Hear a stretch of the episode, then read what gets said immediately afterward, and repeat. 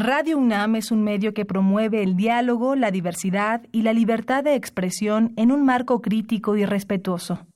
Los comentarios expresados a lo largo de su programación reflejan la opinión de quien los emite, mas no de la radiodifusora.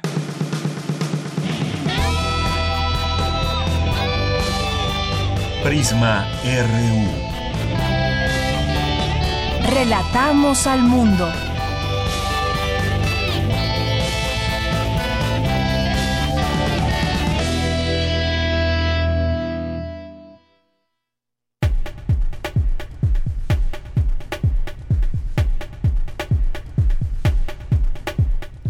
Una de la tarde con cinco minutos. Bienvenidos sean todos ustedes que nos están escuchando en este momento a través de esta señal de FM, el 96.1 y en www.radio.unam.mx. Este es el programa Prisma RU los invitamos a que nos acompañen de aquí a las 3 de la tarde. Soy de Yanira Morán y a nombre de todo el equipo le damos esta bienvenida y también les, les voy a comentar los temas que estaremos tocando el día de hoy. Ojalá, como todos los días, puedan participar, hacer sus preguntas y sobre todo también comentarios. Vamos a, tener hoy que es día 24 de abril y recordamos esta, eh, esta fecha importante en 2007 porque la Asamblea Legislativa del Distrito Federal, entonces, ahora Congreso de la Ciudad de México, aprobó por mayoría de votos la reforma que despenalizó la interrupción del embarazo dentro de las primeras 12 semanas de gestación. ¿Qué ha sucedido en todos estos años? Vamos a platicar de ello. Hay datos interesantes eh, sobre eh, finalmente este este tema que tiene que ver con la salud pública. Vamos a hablar de números, vamos a hablar también de lo que ha implicado en cuanto a la salud de las mujeres, porque los abortos, no solamente en la Ciudad de México, en todo el país, no han parado y pues es un tema a discutirlo, un debate, porque pues bueno, por una parte hay quien se pronuncia a favor, quien se pronuncia en contra de este tema. Vamos a hablarlo en su ámbito eh, legal, pero sobre todo también los grupos de mujeres que apoyan a otras mujeres a pues que puedan tener esta decisión eh, plena ellas mismas y pues en los demás estados se sigue penalizando el aborto, eh, recientemente en Monterrey, por ejemplo, así que platicaremos de este tema. Los vamos a invitar a un diplomado de Animalia Maya que se impartirá en el Instituto de Investigaciones Filológicas de, la UNAM. En Cultura tendremos la obra El Testamento de María, una entrevista a Luli Garza, actriz, no se la pierda.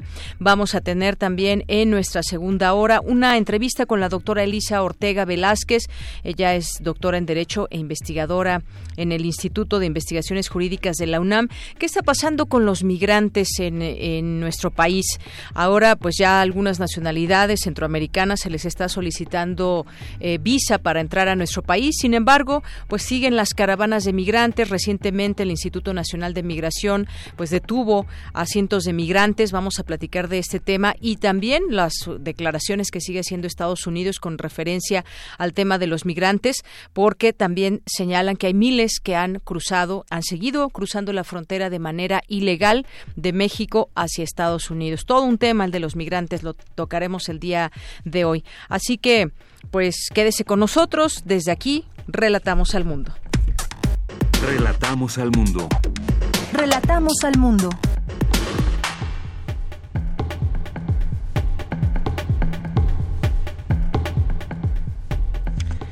Y hoy en nuestro resumen informativo en este 24 de abril, miércoles, en los temas universitarios, señalan en la UNAM que México es un país prioritario en la acción internacional de Quebec debido al libre comercio y la multiculturalidad del territorio mexicano. Mi compañera Dulce García nos tendrá los detalles.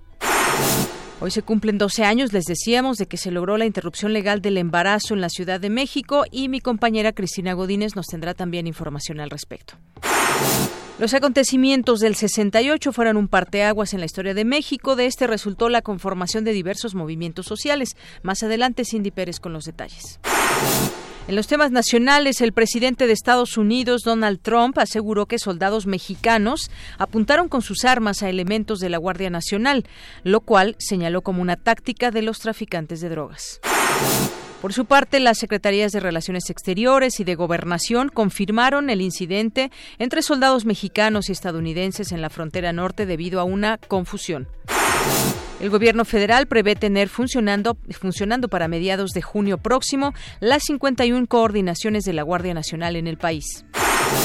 El titular de Manobras, Jorge Mendoza, informó que hasta el momento han recibido 14 ofertas de compra por el avión presidencial provenientes de ocho países distintos. A partir de mayo de este año, los vehículos de aplicaciones como Uber y Cabify tendrán que sacar una licencia parecida a la de taxistas y así como pasar revista. Y en más temas, durante la primera quincena de abril, la inflación anual se ubicó en 4.38% según cifras del INEGI. Y en los temas internacionales, hoy destacamos el dramaturgo inglés Peter Brook fue distinguido hoy con el Premio Princesa de Asturias de las Artes como indiscutible maestro de generaciones y ser uno de los grandes renovadores de las artes escénicas. Hoy en la UNAM, ¿qué hacer y a dónde ir? El Centro de Investigaciones sobre América Latina y el Caribe te invita a la presentación del libro El exilio brasileño en México durante la dictadura militar 1964-1979, con la presencia de su autora Daniela Morales, doctora en Historia por el Colegio de Michoacán. La cita es hoy, en punto de las 18 horas, en el Auditorio Leopoldo Sea de la Torre 2 de Humanidades en Ciudad Universitaria. Como parte de las conferencias magistrales del mundo clásico y su actualidad, la Casa de las Humanidades organiza el foro Los Clásicos de los Clásicos, el platonismo de la Antigüedad Tardía, con la ponencia del doctor José Molina Ayala. La cita es hoy, en punto de las 18 horas, en el auditorio de la Casa de las Humanidades, ubicada en calle Presidente Carranza, número 162, en Coyoacán. Te recomendamos la función de la cinta El sabor de la vida, que narra la historia de un niño griego quien al crecer se vuelve un exitoso cocinero luego de que la política obligara a su familia a abandonar Turquía. No te pierdas esta entrañable historia y asista a la función hoy en punto de las 18.30 horas al Auditorio Rosario Castellanos de la Escuela Nacional de Lenguas, Lingüística y Traducción en Ciudad Universitaria. La entrada es libre.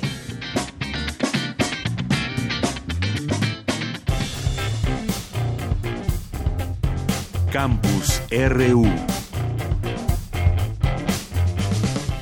Vamos a nuestro campus universitario. Realizará la UNAM estudios de factibilidad y evaluación del impacto por el tren Maya. Mi compañera Virginia Sánchez nos tiene esta información. Adelante, Vicky. Hola, ¿qué tal? De Yanira, auditorio de Prisma RU. Muy buenas tardes. El rector de la UNAM, Enrique Dragua, y el director del Fondo Nacional de Fomento al Turismo, FONATUR, Rogelio Jiménez Pons, firmaron un convenio de colaboración en el cual se establece la realización de actividades académicas de capacitación, investigación, científicas, socioeconómicas y culturales relacionadas con el proyecto Tren Maya. Estas actividades estarán integradas por estudios de factibilidad, de transporte, movilidad, geotécnicos, manejo de agua, de residuos y de arquitectura bioclimática, así como para evaluar el impacto y las acciones sobre el uso de energías renovables para las comunidades. Durante la, suscripción del acuerdo, el rector Enrique Graue resaltó que se trata de un compromiso de la universidad con la nación. Escuchemos. Es uno de los proyectos emblemáticos del sexenio y encantado de colaborar como Universidad de la Nación a los fines de la nación. De tal manera que es un gusto, yo invitaría a que los restos de los directores nos presenten lo que han pensado precisamente titular de Fonatur Jiménez Pons aseguró que el tren Maya representa un plan de desarrollo para las comunidades del sureste del país. Sin embargo, dijo, requiere de la guía de la academia y la ciencia.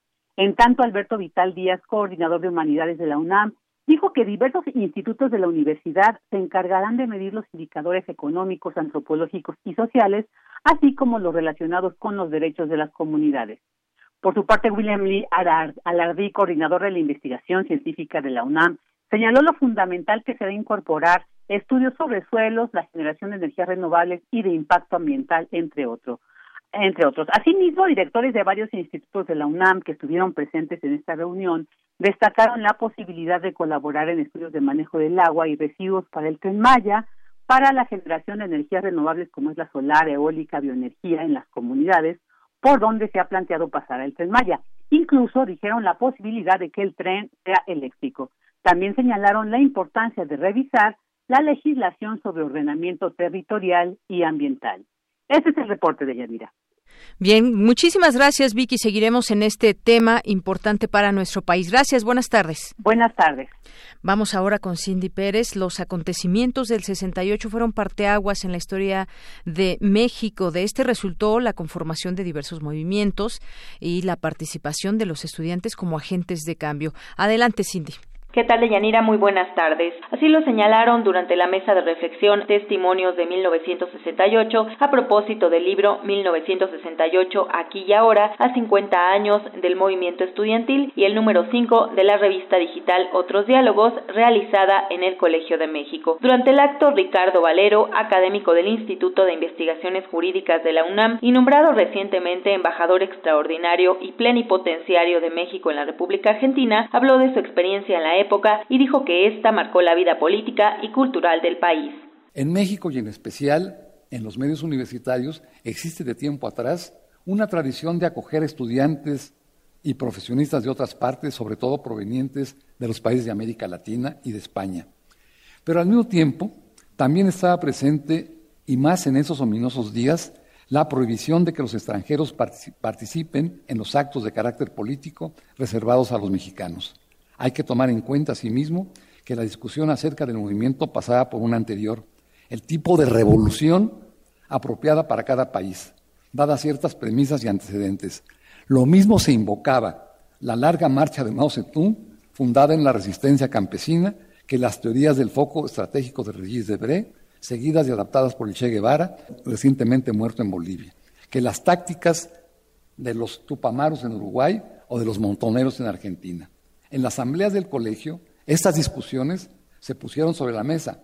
Interesaba así conocer la experiencia de otros países cuyas características y peculiaridades podrían conocerse a través de las exposiciones de los estudiantes o los maestros que en ellas convergían. Un acierto indiscutible radicaba en tomar como punto de partida las demandas de orden democrático. Esa era, en su opinión, un valioso e inteligente posicionamiento táctico y punto de partida. En tanto, Julio Volvitnik, profesor investigador del Colegio de México, se refirió a las condiciones económicas y sociales en los años 60. 60, 65 y 65, 70. Vean las tasas de crecimiento medio anual del PIB. 7.1 y 6.9, como China, crecíamos como China. Y vean ustedes el crecimiento industrial hacia abajo, 9 y 9.2. Y vean el crecimiento de la electricidad, 13 y 14.1.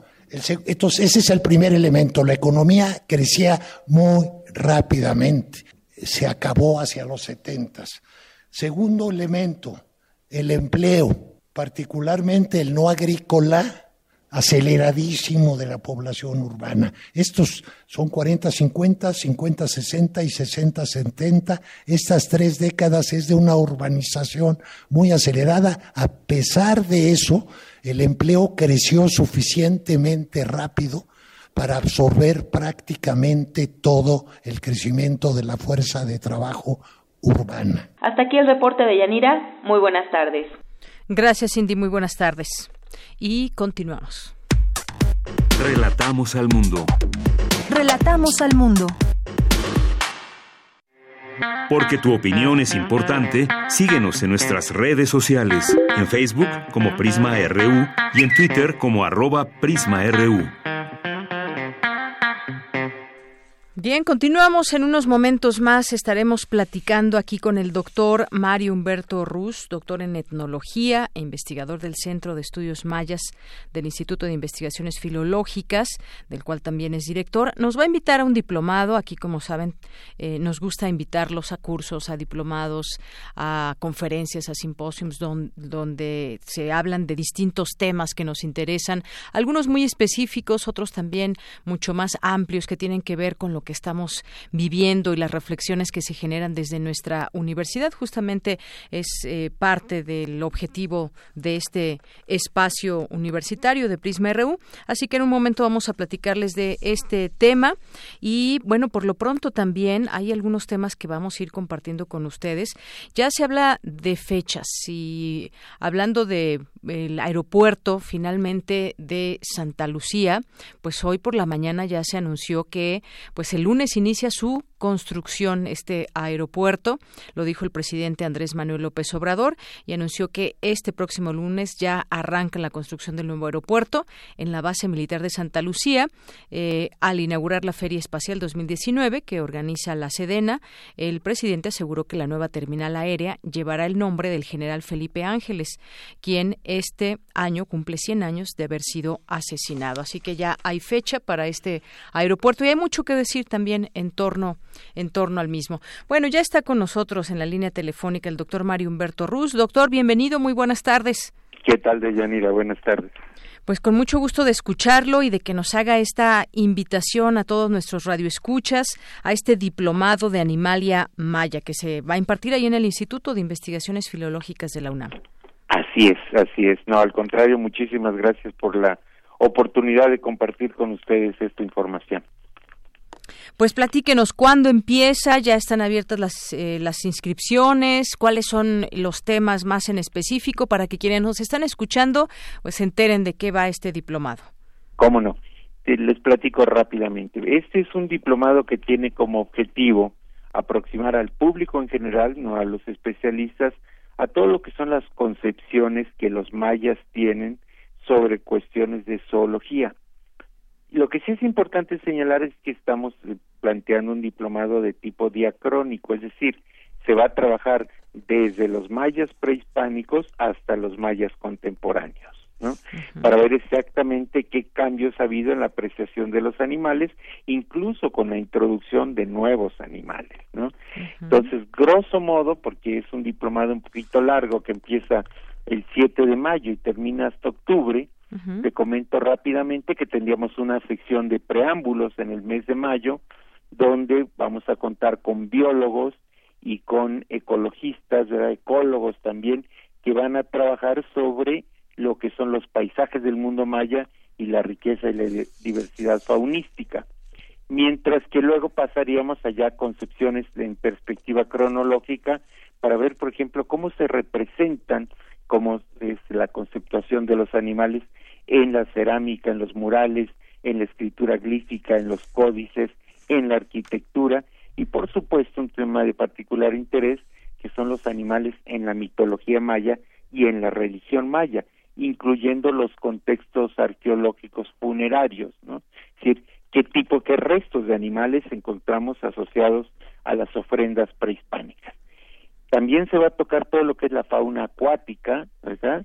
y en la representación del mundo sonoro animal, es decir, lo que son las ocarinas, lo que son las tigreras, lo que son los silbatos que tienen representaciones animales.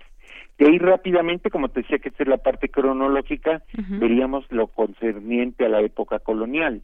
Es decir, ¿qué, qué pasa? En, cómo la cultura hispana al momento del contacto, cómo está conceptuando a los animales incluso desde los famosos bestiarios medievales, ¿no? Esos animales fantásticos que aunque no parezca vamos a encontrar representados hasta en ¿qué te gusta? Los textiles mayas, ¿no? Empezando por el águila bicéfala de los Austrias, que tú puedes encontrar ahora bordados en los eh, los huipiles de Nahualá, Guatemala.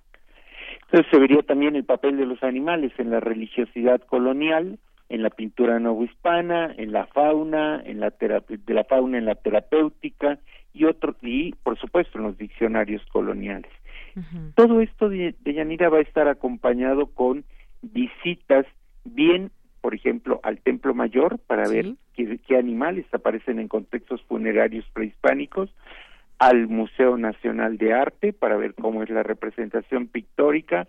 Vamos a ir también a eh, museos de geología y, también a áreas donde se están reproduciendo animales en cautiverio. ¿no? Y habría, perdón, alguna pregunta? No, no, no, pues es un gran atractivo todo esto que nos está platicando, no solamente quedarse en el aula, sino acudir a los lugares para que, pues bueno, ahí también los alumnos puedan hacer sus preguntas y puedan observar todo esto que, que está platicando que incluye el temario. Sí, mira, vamos a tener luego una parte ya dividida en según la concepción maya, cuáles son los animales del cielo, cuáles son los de la tierra, cuáles son las aguas, es decir, vamos a tocar insectos, mariposas, serpientes, monos, las aves, los pavos, los guajolotes, los paisanes y los animales introducidos, porque nada más para que te des una idea de la riqueza de, del material, por ejemplo, cuando llega la oveja, que va a ser tan importante para las tierras altas de Chiapas, porque va a intervenir en la fabricación de materiales para la indumentaria, ¿cómo se denomina estos animales? ¿No? ¿Qué pasa con el caballo? ¿De dónde toma su nombre el gallo, la gallina? Y te doy un solo ejemplo. La oveja va a ser considerada en Sotzil, se llama Tunimchij, que es venado de algodón. Mm. Es decir, ¿por qué? Porque pues como tiene lana, y los indígenas la van a asimilar con el algodón. Entonces vamos a tratar todo eso y también una parte muy interesante que son los animales asociados al inframundo. El jaguar, que es la manifestación del sol nocturno, el murciélago, el cocodrilo y otra serie de animales que tienen presencia en el inframundo. Muy bien, doctor, pues yo había leído estos módulos y lo que trata más o menos este diplomado Animalia Maya, pero creo que nos los ha explicado con una gran riqueza que nos permite generarnos ya ahora muchas preguntas y muchas mucha una gran idea de lo que de lo que va a suceder en este diplomado que se impartirá martes y jueves, como usted ya decía, del 7 de mayo al 10 de octubre. Al 10 de octubre. De 5 a 8 de la noche. Y bueno, todo esto que nos dice de los animales es por demás interesante cómo se toman los nombres, lo que significan, porque pues en lengua en lengua maya, que es una lengua también que al oído pues suena suena muy bonito, pero no sabemos exactamente cómo relacionar eh, esos sonidos, por ejemplo, como cómo se dice tal o cual animal. Esto que nos habla, por ejemplo, de los animales del cielo, la tierra y sobre todo pues qué representaban para ellos y cómo los representaban en sus códices, eh, código, códices y de manera eh, pictórica. Esto será sin duda muy interesante. ¿Para quién va dirigido este diplomado, doctor? Este es un diplomado para el público en general y sí quiero insistir en que no solamente vamos a hablar de los mayas de Yucatán o de Campeche, Quintana Roo, de la península, sino de todos los mayas. Hay incluso unos conferencias especiales sobre los huastecos, que a menudo se nos olvida que también son mayas, porque están muy al norte, pero los Tenec son mayas, ¿no? Entonces va a haber cuestiones sobre Guatemala, sobre Chiapas, sobre la península, sobre Tabasco, por supuesto todo lo que tiene que ver con tortugas, cocodrilos y demás, pues se remite primordialmente al actual estado de Tabasco, ¿no? pero es para público en general para público en general que por supuesto esté interesado en conocer más sobre los mayas y yo creo que pues van a salir con una gran eh, con un gran conocimiento para pues finalmente conocer quiénes son nuestros eh, ancestros, qué han dejado, qué huella han dejado a lo largo de la historia. Y además algo algo que hay que destacar, doctor, porque nos siguen interesando hasta después de tantos años y se, y se siguen encontrando cosas nuevas además. Sí, y yo como te decía, vamos a trabajar también con grupos mayas contemporáneos. Y déjame decirte algo. Tú decías, por supuesto que es para público popular que eh, en general, perdón, público en general que esté interesado, aunque no estén interesados, que vengan a la primera y la segunda y van a ver si no se interesan. Aquí los interesamos. Muy bien. Bueno, entonces ya está en su página los detalles de este diplomado, los módulos y las inscripciones también. Sí, pueden consultar la página del instituto, ¿verdad? Que es i, i, el www Instituto de Investigaciones Filológicas y ahí lo van a ver en el primer carrusel que aparece de novedades. Y así y, además viene por fechas ya los temas que se van a tocar. Ya están, sí, exactamente. Ahí está ya todo el programa, ¿verdad? Con fechas, con los nombres de los expositores, incluso están los objetivos y hay una un breve anexo con los currículos de los participantes que tenemos desde el director del Instituto de Ecología hasta gente muy brillante, premios nacionales aquí para ese diplomado, la doctora Mercedes de la Garza, que es decana experta en, mayas. Exactamente. Bueno, pues ahí está la invitación. Me parece que es un diplomado por demás interesante que la gente se pueda acercar a él. Primero, me gustaría que se metan a la página, como bien dice usted, que vean los títulos de los módulos, que ya hay fecha para cada uno de estos días en que se llevará a cabo el diplomado. Y bueno, pues ahí descubran, tengan un acercamiento también en torno a este, a este tema, a este diplomado. Y bueno, por lo pronto dejamos ahí la invitación abierta para todos los radioescuchas que pues seguramente se van a inscribir y nos gustaría también que posteriormente compartan su vivencia. Yo, si me lo permites, nada más decirles que hay dos teléfonos donde pueden obtener datos si prefieren hacerlo vía telefónica y que son el 5622 1888 y el otro que es muy fácil es 5622 6666 en la extensión 49-448. Es el área de educación continua de este instituto y ahí pueden obtener toda la información. Muy bien. Bueno, pues dejamos esta invitación abierta. Animalia Maya, este diplomado, aproximación a las percepciones y concepciones zoológicas entre los pueblos mayas de ayer y hoy. Doctor, pues qué gusto platicar con usted. Igualmente, y espero tener más adelante otra oportunidad. Por supuesto que sí. Hasta luego, doctor. Que pasen linda tarde. Hasta luego. Igualmente, muy buenas tardes. Gracias al doctor Mario Humberto Ruz, doctor en etnología, investigador del Centro de Estudios Mayas del Instituto de Investigaciones Filológicas, del cual también es director, y que nos hacen esta cordial invitación expertos que han estudiado a los mayas durante muchos años. Él mencionaba, por ejemplo, a la doctora eh, Mercedes de la Garza, que además, bueno, ha recibido muchos reconocimientos, ha escrito muchos libros sobre los mayas y no crean que van a acudir a una clase de historia aburrida ni mucho menos. La maestra, eh, por ejemplo, Mercedes de la Garza, con una gran maestría, pues da a conocer datos muy interesantes que ha descubierto a lo largo de su vida, así como pues los demás ponentes del diplomado. Continuamos. Queremos escuchar tu voz. Nuestro teléfono en cabina es 55 36 43 39. Tu opinión es muy importante. Escríbenos al correo electrónico prisma.radiounam@gmail.com. Continuamos y vamos ahora con mi compañera Cristina Godínez. Hoy se cumplen 12 años de que se logró la interrupción legal del embarazo en la Ciudad de México. Adelante, Cristina. De Yanira Auditorio de Prisma RU, en la Ciudad de México la interrupción del embarazo hasta las 12 semanas de gestación es un derecho desde el 2007. Fue el 24 de abril de ese año que la Asamblea Legislativa del Distrito Federal aprobó la reforma del artículo 144 del Código Penal del DF, que permite la interrupción del embarazo en las primeras 12 semanas de gestación con la sola voluntad de la madre y sin necesidad de justificación. En la capital del país, la intervención se realiza en clínicas de salud sexual y reproductiva de la Secretaría de Salud. El servicio es seguro, confidencial y gratuito.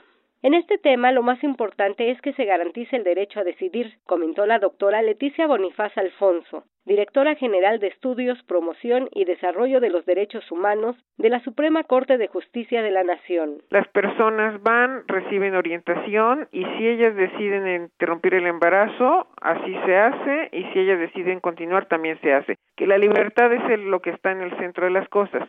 En cuanto al nivel de escolaridad, pues la mayoría de las personas ya tienen cursada incluso la preparatoria, más del 50% son solteras, también es un dato muy importante, pero sobre todo en el tema de las edades, el 47% están entre edades de 18 a 24 años, lo que te refleja que es el momento en donde el proyecto de vida es otro y ellas toman esa decisión. Pero lo más importante, insisto, es la libertad. De acuerdo con cifras de la Secretaría de Salud local, a 12 años de declararse constitucional la interrupción legal del embarazo, en los servicios de salud se han realizado 209.353 procedimientos.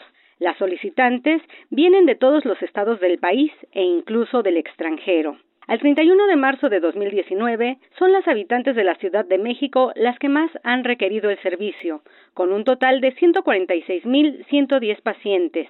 Le siguen el Estado de México con 55.233 y después Puebla con 1.277.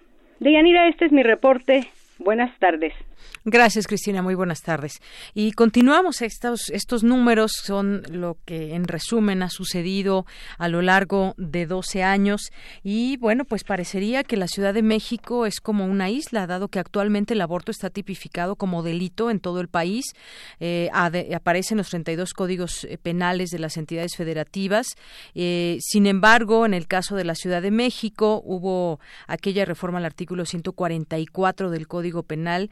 Eh, si el aborto se realiza antes del tercer mes no es considerado un delito, sin importar la causal o la razón que tenga una mujer para llevar a cabo la interrupción de un embarazo. Vamos a platicar de, de este tema con Vanessa Jiménez Rubalcaba. Ella es acompañante de la red Necesito Abortar México. Vanessa, muy buenas tardes. Hola, ¿qué tal? Buenas tardes. Vanessa, pues dábamos aquí en esta nota de mi compañera Cristina Godínez 12 años de que la Ciudad de México se convirtió en el único estado en el país de permitir la interrupción legal del embarazo antes de que se cumplan 12 semanas. Y pues está eh, pues cero mortalidad. Eso es habla de algo que pues era ya una necesidad imperante y yo creo que no solamente en la Ciudad de México sino en todo el país. Eh, sin embargo, sabemos que es un tema por demás polémico, un tema que se debe de poner a debate y pues me gustaría conocer tu opinión estos 12 años que se ha que hemos qué podemos decir, qué reflexión podemos tener de, de lo que ha sucedido aquí en la Ciudad de México. Bueno, pues así es, digo, conmemorando los 12 años en Ciudad de México, eh, pues nos recuerda a los demás estados justo la falta de este derecho, ¿no? Como dices tú, es, es una necesidad imperante la regulación, porque si bien es un tema que sigue causando polémica, es una polémica que se causa por el estigma que hay alrededor del aborto.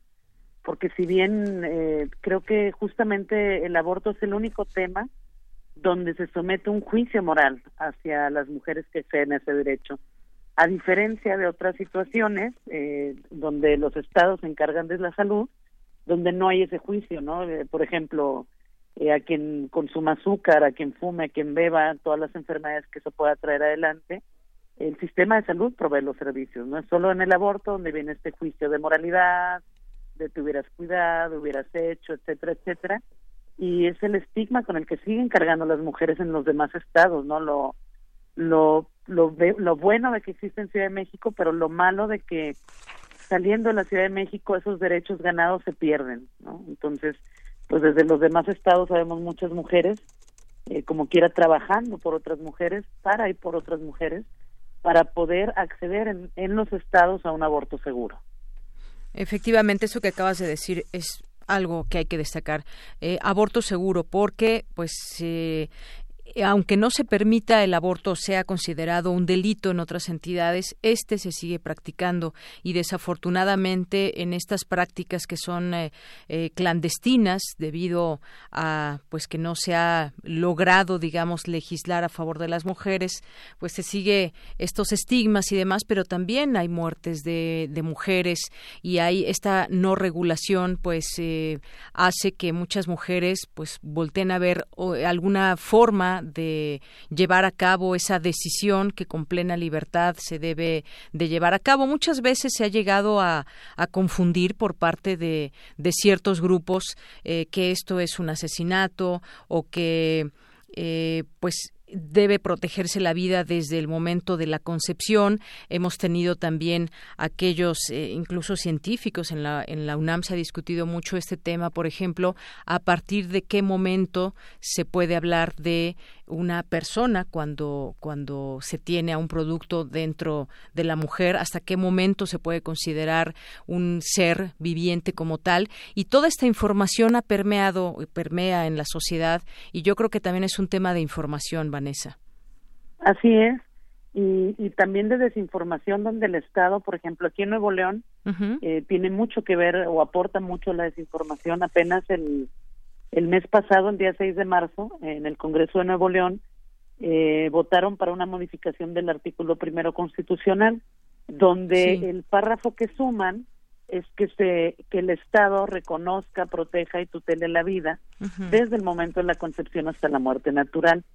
Entonces, en este tema tan terrible de desinformación, porque si bien cuando hay un óvulo fecundado, no necesariamente este va a ser implantado en el útero, ¿no? Entonces, con esta modificación que hacen los diputados aquí en el estado, inclusive eh, un método anticonceptivo muy común, comúnmente usado como es el DIU, pues quedaría fuera, ¿no? Porque el DIU no, no, no prohíbe la o no impide la fecundación, lo que impide es la implantación del óvulo fecundado en el útero, ¿no? Pero bajo el término de esta nueva modificación, pues ya tendría que ver cómo se legisla, ¿no? Porque en, en teoría su uso estaría atentando contra la vida, ¿no? Como lo reconoce ahora el Estado de Nuevo León.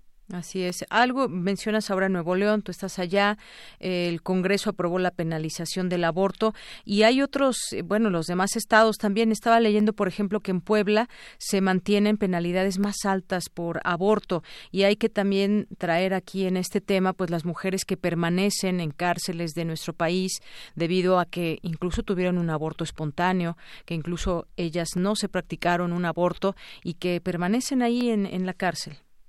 Exacto, porque además, mira, médicamente, entre un aborto espontáneo y un aborto inducido con medicamento, no hay una diferencia en el físico. O sea, un médico o una, una médica no puede determinar si ese aborto fue inducido o fue espontáneo. Porque lo que, lo que pasa con, con el aborto seguro con medicamentos es que el cuerpo empieza a tener contracciones. Se contrae el útero y esto hace la expulsión del, del producto, que es exactamente lo mismo que pasa en un aborto espontáneo. Entonces, ¿Cómo van a regular, cómo van a el Estado ahora con estas medidas, cómo va a diferenciar entre un aborto espontáneo y un aborto inducido, ¿no? O sea, eh, creo que eh, el Estado en su en su ignorancia, por lo menos en esta legislatura, eh, abona muchísimo con desinformación, ¿no? Porque lo único que hace es es como poner una manta de lo que ellos llaman, este, salvemos las dos vidas, pero no están salvando a nadie realmente, ¿no? O sea, los abortos se siguen practicando y son todas esas mujeres de comunidades indígenas que existen aquí en Nuevo León o en, eh, comunidades rurales que siguen estando en mayor riesgo que aquellas mujeres que podríamos pagarlo, ¿no? Que podríamos viajar, si bien a Ciudad de México, o bien interrumpirlo con medicamentos desde nuestro propio hogar.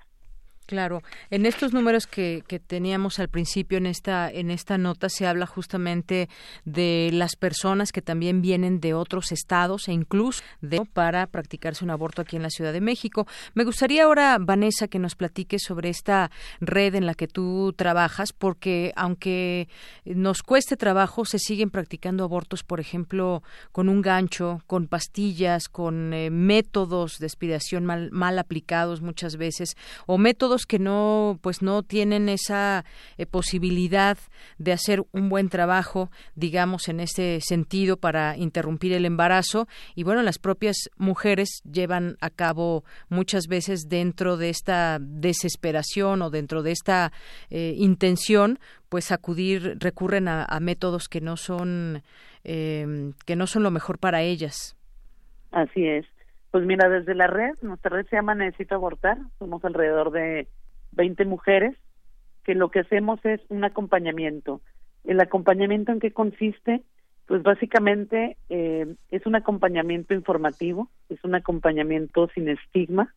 Nosotros seguimos un protocolo eh, que es el protocolo de la, Organización Mundial de la Salud, que ya existe, ¿no? O sea, la, la Organización Mundial de la Salud tiene un aborto, un digo, perdón, un manual de aborto seguro, y ese es el protocolo al que nosotros nos apegamos, pero más allá del tema de la interrupción del embarazo con medicamentos, lo que implica el acompañamiento es estar con la con la mujer que vaya a interrumpir el embarazo, eh, decirle que tiene derecho a ese acceso, que no es un delito lo que está cometiendo y sobre todo, pues acuerparla, no ser ser eh, en esos momentos que compartimos con ellas, pues ser como su mejor amiga, su persona más cercana, porque muchísimas eh, están solas, o sea, muchos son casos eh, que no pueden comentarlo incluso con su propia familia. Ajá, no, ni a la pareja, ni a las amigas, ni a la familia. Entonces, pues estamos con ella, pues, con ellas para que vivan estos abortos de una manera eh, libre, sin estigma, y que vean que el aborto también es un acto de amor, es un acto de amor hacia sus propios proyectos, hacia sus sueños de vida, hacia lo que hayan planeado en un futuro, e inclusive para una maternidad eh, después del aborto, ¿no? O sea, el, porque luego aparte está ese mito también, ¿no? Que si abortas no vas a tener hijos, eso también es totalmente falso. Vanessa, sí, yo sé que, yo sé que esto que estamos platicando, esto que estás diciendo, pues puede causar mucho mucha mella en muchos grupos o distintas eh, personas que también eh, pues han decidido estar en contra del aborto. Y bueno estamos en un país libre donde cada quien debe pues tener eh, esa idea y defenderla lo puede hacer por supuesto. Sin embargo yo creo que hay que remitirnos a ese tema de la información que bien decías. Incluso han surgido grupos desde desde la religión católica. Tú sabrás muy bien católicas por el derecho a decidir por ejemplo. Y, y esto no es un tema que se esté promoviendo la interrupción del embarazo, no es de esta manera, no se está promoviendo, se está promoviendo el que la mujer pueda decidir. Y además tú lo sabrás muy bien, me gustaría que también nos platiques de esto, pues todo el trauma que se puede generar a una mujer que decide por alguna razón resultó embarazada y pues eh, decide abortar, no es fácil tomar la decisión, no es fácil pasar por ese proceso y después quitarse todo ese estigma que decías y demás. No es una situación fácil ni son grupos para promover el aborto. Así es, o sea, nosotros lo que hacemos desde desde la red es escucharla. Cada historia de vida que nosotros hemos acompañado ha sido distinta. Nunca se ha repetido un caso, la verdad. Este, nosotras parte de la eliminación del estigma es justamente no les preguntamos por qué quieren abortar.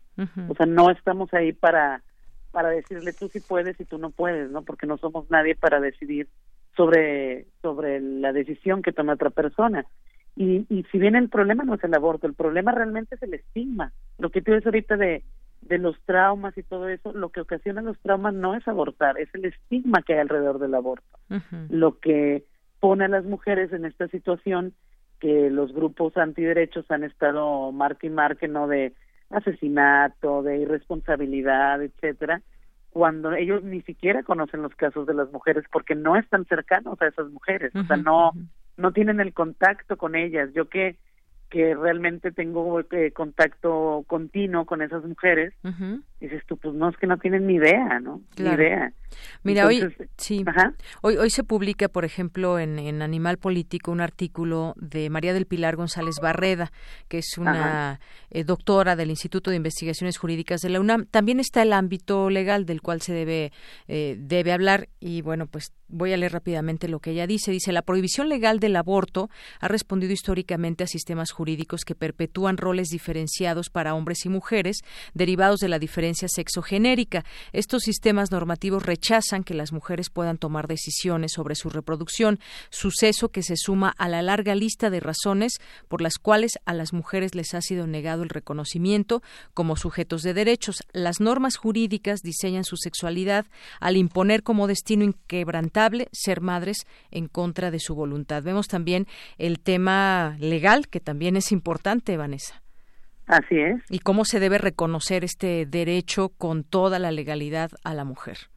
Así es, pues justamente es parte de, lo que hacemos también de la red, además del acompañamiento, pues es tratar de hacer esta incidencia política, de acercarnos a las y los diputados de nuestro Congreso para que entiendan que no pueden legislar desde un tema de moralidad.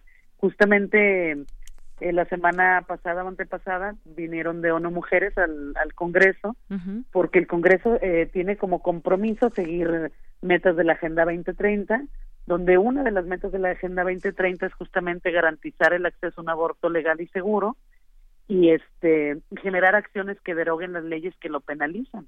Sin embargo, aquí en Nuevo León, pues estamos topándonos con este problema de tener eh, legisladores eh, sumamente eh, conservadores, ¿no? Que han intentado blindar la Constitución de nuestro estado para, te digo, reconocer, como ellos llaman, la vida desde el momento de la concepción sin darse cuenta que caen en muchísimos absurdos con ese tipo de, modificaciones, porque más allá del aborto, el reconocer como nuevo leonés nacido desde el momento de la concepción hasta la muerte natural tiene muchísimas otras implicaciones más allá del aborto. Eh, por ejemplo, hasta la muerte natural implicaría que en donaciones de órganos, por ejemplo, como el del corazón que se hace con muerte cerebral, pues ya no se pudiera realizar. Claro. O en el caso de, de clínicas de fertilización asistida, pues los embriones que están congelados y todo eso, pues cómo lo va a tipificar ahora el gobierno, ni modo que lo tipifique como secuestro, como tortura de embriones. Claro, sí, se caeríamos en un ridículo además. Claro, sí suena un ridículo, pero bajo la, modificación que ellos hacen, pues así se tendría que reconocer. Muy bien. Entonces realmente estas leyes a quien más afectan, estas modificaciones a quien más afectan, además del estigma, es a las mujeres en situación de pobreza, todas aquellas que, a diferencia de otras, no tienen el acceso o a Internet o, la posibilidad de viajar a Ciudad de México o la posibilidad de comprarse medicamentos a las mujeres que están en situación de violencia, eso realmente es a quien más afecta este tipo de modificaciones y son las mujeres que están en la cárcel. Así es. Bueno, pues y primero yo creo que en todo este debate se deberá entender ese momento en que se considera eh, vida, que, no es desde el momento en que la concepción, yo creo que de ahí empezará el debate y de ahí vamos a, a seguir en todo este tema. Se supone que hay que irlo discutiendo, fue una también de algún, se habló en campaña antes de que llegara el nuevo gobierno y bueno, yo creo que es también hay un tema pendiente para todos. Así que, pues Vanessa, por lo pronto muchas gracias por platicar con nosotros de este tema. Gracias a ti por el espacio, muchísimas gracias. Hasta luego, muy buenas tardes. Hasta luego, buenas tardes. Fue Vanessa Jiménez Rubalcaba, acompañante de la red Necesito Abortar México. Relatamos al mundo. Relatamos al mundo.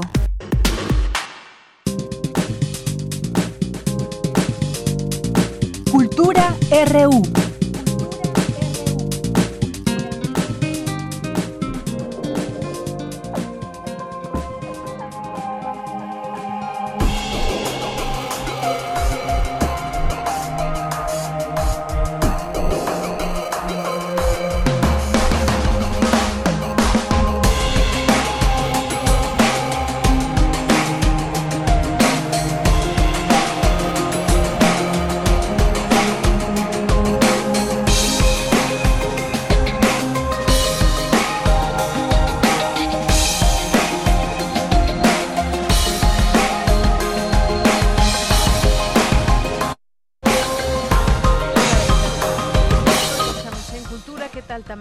Buenas tardes. ¿Qué tal, Deyanira? Muy buenas tardes a ti y a todos los que nos acompañan esta tarde. Hoy queremos invitarlos a bailar. Como cada año desde 1982, el 29 de abril se conmemora el Día Internacional de la Danza, una expresión artística donde a través del cuerpo se crea una interacción social. La danza es un motor reflexivo que abre espacio para hacer comunidad y desde la UNAM se celebra con una gran fiesta. La dirección de danza ha preparado todo un día de funciones clases, talleres y otras actividades para que disfrutemos de este arte. El domingo 28 de abril, el Centro Cultural Universitario será la sede de las presentaciones de 200 grupos con un total de 2.000 bailarines. Los géneros variarán entre danza contemporánea, jazz, bailes de salón, capoeira, hip hop, entre otros. No les cuento más porque la bailarina, coreógrafa y también titular de la Dirección de Danza UNAM, Evo Sotelo, nos hace una atenta invitación. Hola, soy Evoe Sotelo, directora de Danzuna. Les hago una atenta invitación este domingo 28 de abril al Centro Cultural Universitario para celebrar el Día Internacional de la Danza. Tendremos una programación muy extensa a partir de las 11 de la mañana y hasta las 10 de la noche. Tendremos programación internacional en la sala Miguel Covarrubias con Teresa Radilkova de la República Checa. Tenemos también a la compañía Sebastián García Ferro con una obra integrada por 30 voluntarios voluntarios mexicanos y seis bailarines españoles de más de 40 años. Tenemos a un coreógrafo italiano, Pietro Marullo, en la explanada de la Sala Nezahualcóyotl y tenemos una gran, gran oferta y muy diversa de danza nacional en 10 foros. Va a ser un gran día, va a haber danza para todas las edades, para todos los gustos y creo que es una oportunidad muy valiosa para integrarnos, para sentirnos una comunidad vital que tiene la capacidad de expresarse con libertad. Amigos, aparten la fecha, domingo 28 de abril. Son 10 escenarios simultáneos. Habrá mucho baile tanto en, las, en los foros cerrados como al aire libre. Habrán intervenciones desde los pasillos hasta las escaleras. La cita es a las 11 de la mañana. La entrada es totalmente libre. Si no puedes acudir porque no vives en la Ciudad de México o por cualquier otro motivo, puedes seguir la transmisión especial que tendremos a través de esta frecuencia el domingo y también escuchar este viernes Escaparate 961 a partir de las 3.15 de de la tarde porque ampliaremos más la información. Y bueno, pasamos a otros temas, nos vamos a las artes escénicas. En la línea nos acompaña la actriz Luli Garza para contarnos los detalles de la puesta en escena El Testamento de María. Luli Garza, qué gusto saludarte, muy buenas tardes. Hola, buenas tardes, Tamara. Qué bueno que nos acompañas, Luli. Oye, un monólogo multipremiado, desgarrador, reflexivo, pero a ver, cuéntanos de qué va El Testamento de María.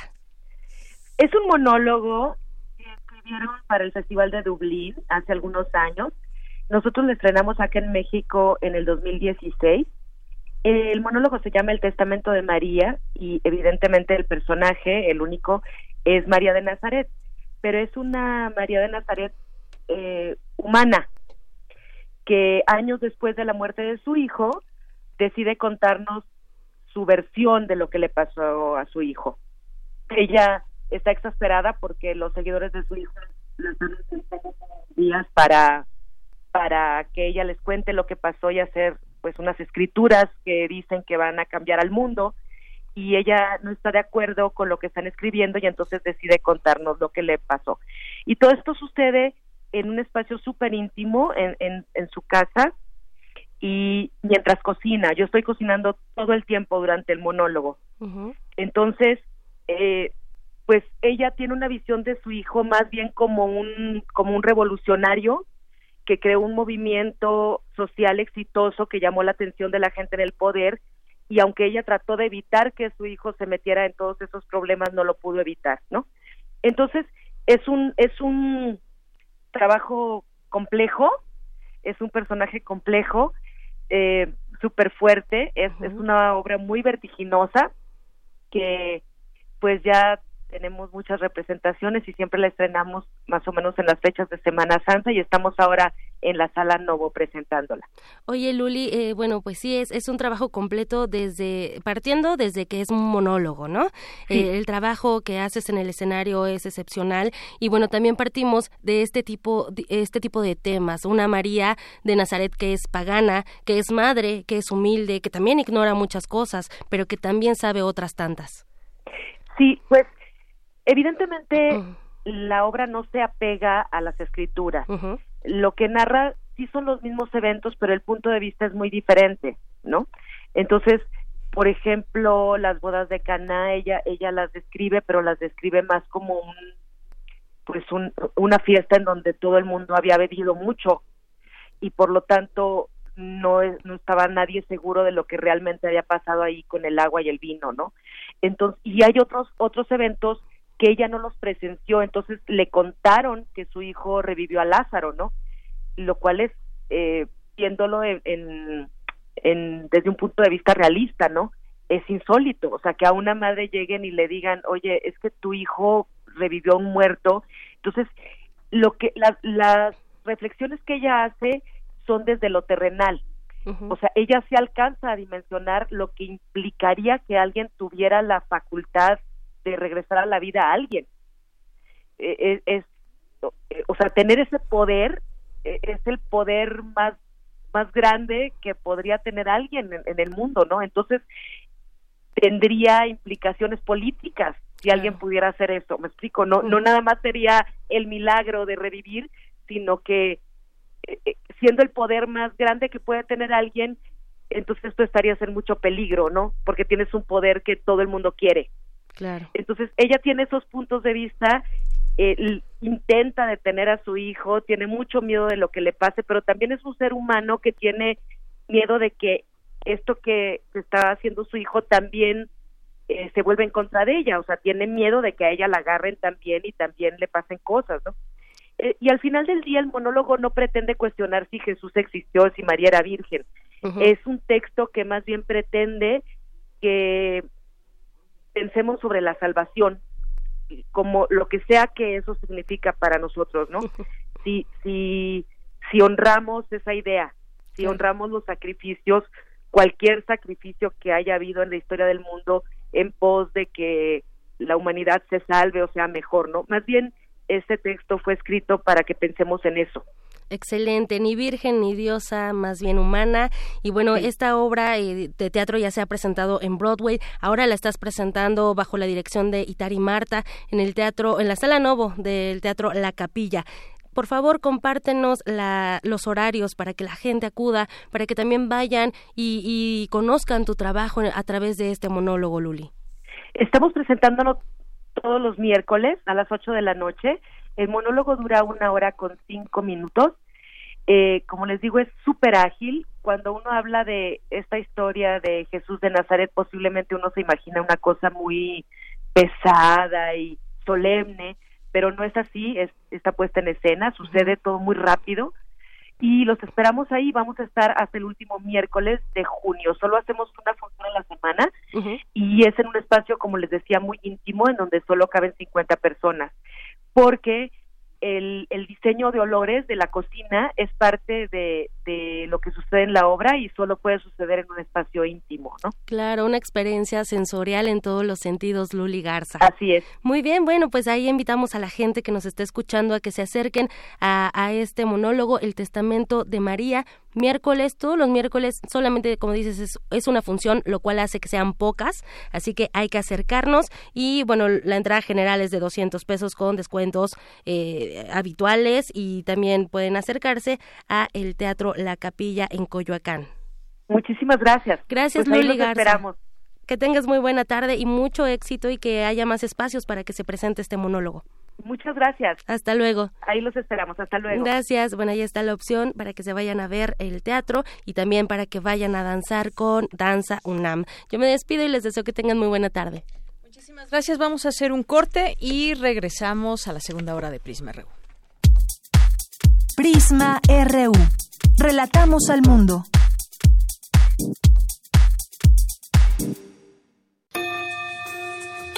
La radio de la universidad abre los micrófonos para ti. Si eres estudiante del CCH Sur, acompáñanos en la grabación de Voces en el Campus. Una transmisión especial de resistencia modulada que la de GACO y Radio UNAM traen para ti. Jueves 25 de abril. De las 12 a las 15 horas. Transmisión a las 20 horas por el 96.1 de FM. Hacemos comunidad universitaria. Radio UNAM. Experiencia sonora. Información, análisis, música, radioteatros, gastronomía, poesía, historia. Esto y más en primer movimiento.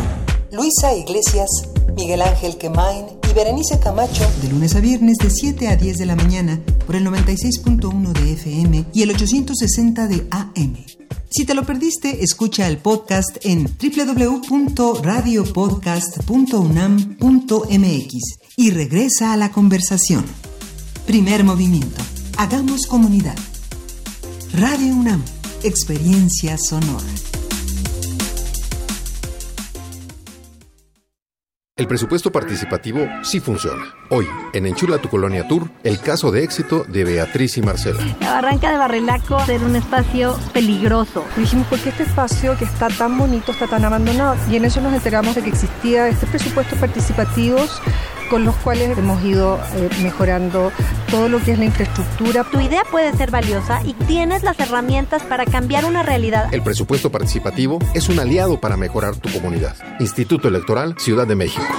El calor puede ser divertido y también fatal. Ten mucho cuidado con los autos.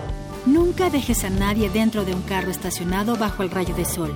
Bebés, niños, adultos ni animales de compañía. Ni siquiera por unos minutos ni siquiera con la ventana abierta. Siempre revisa al bajar del auto para que evites una desgracia. El calor es vida, siempre con precaución. Sistema Nacional de Protección Civil. La danza es una experiencia de cambio continuo, de tránsito ineludible. Lo que ha sido y está por llegar.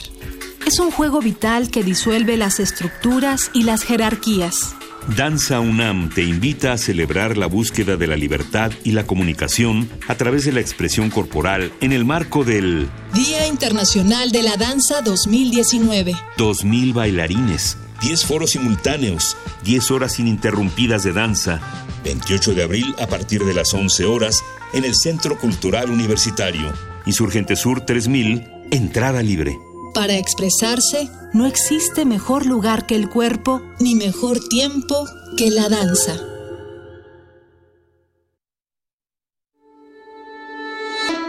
Ai Weiwei. Restablecer memorias. Restablecer memorias.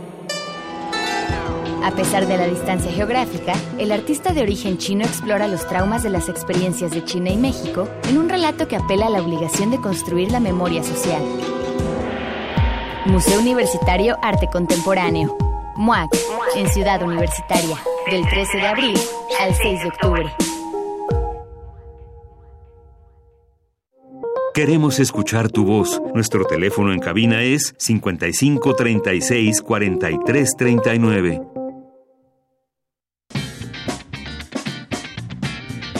Mañana en la UNAM, ¿qué hacer y a dónde ir?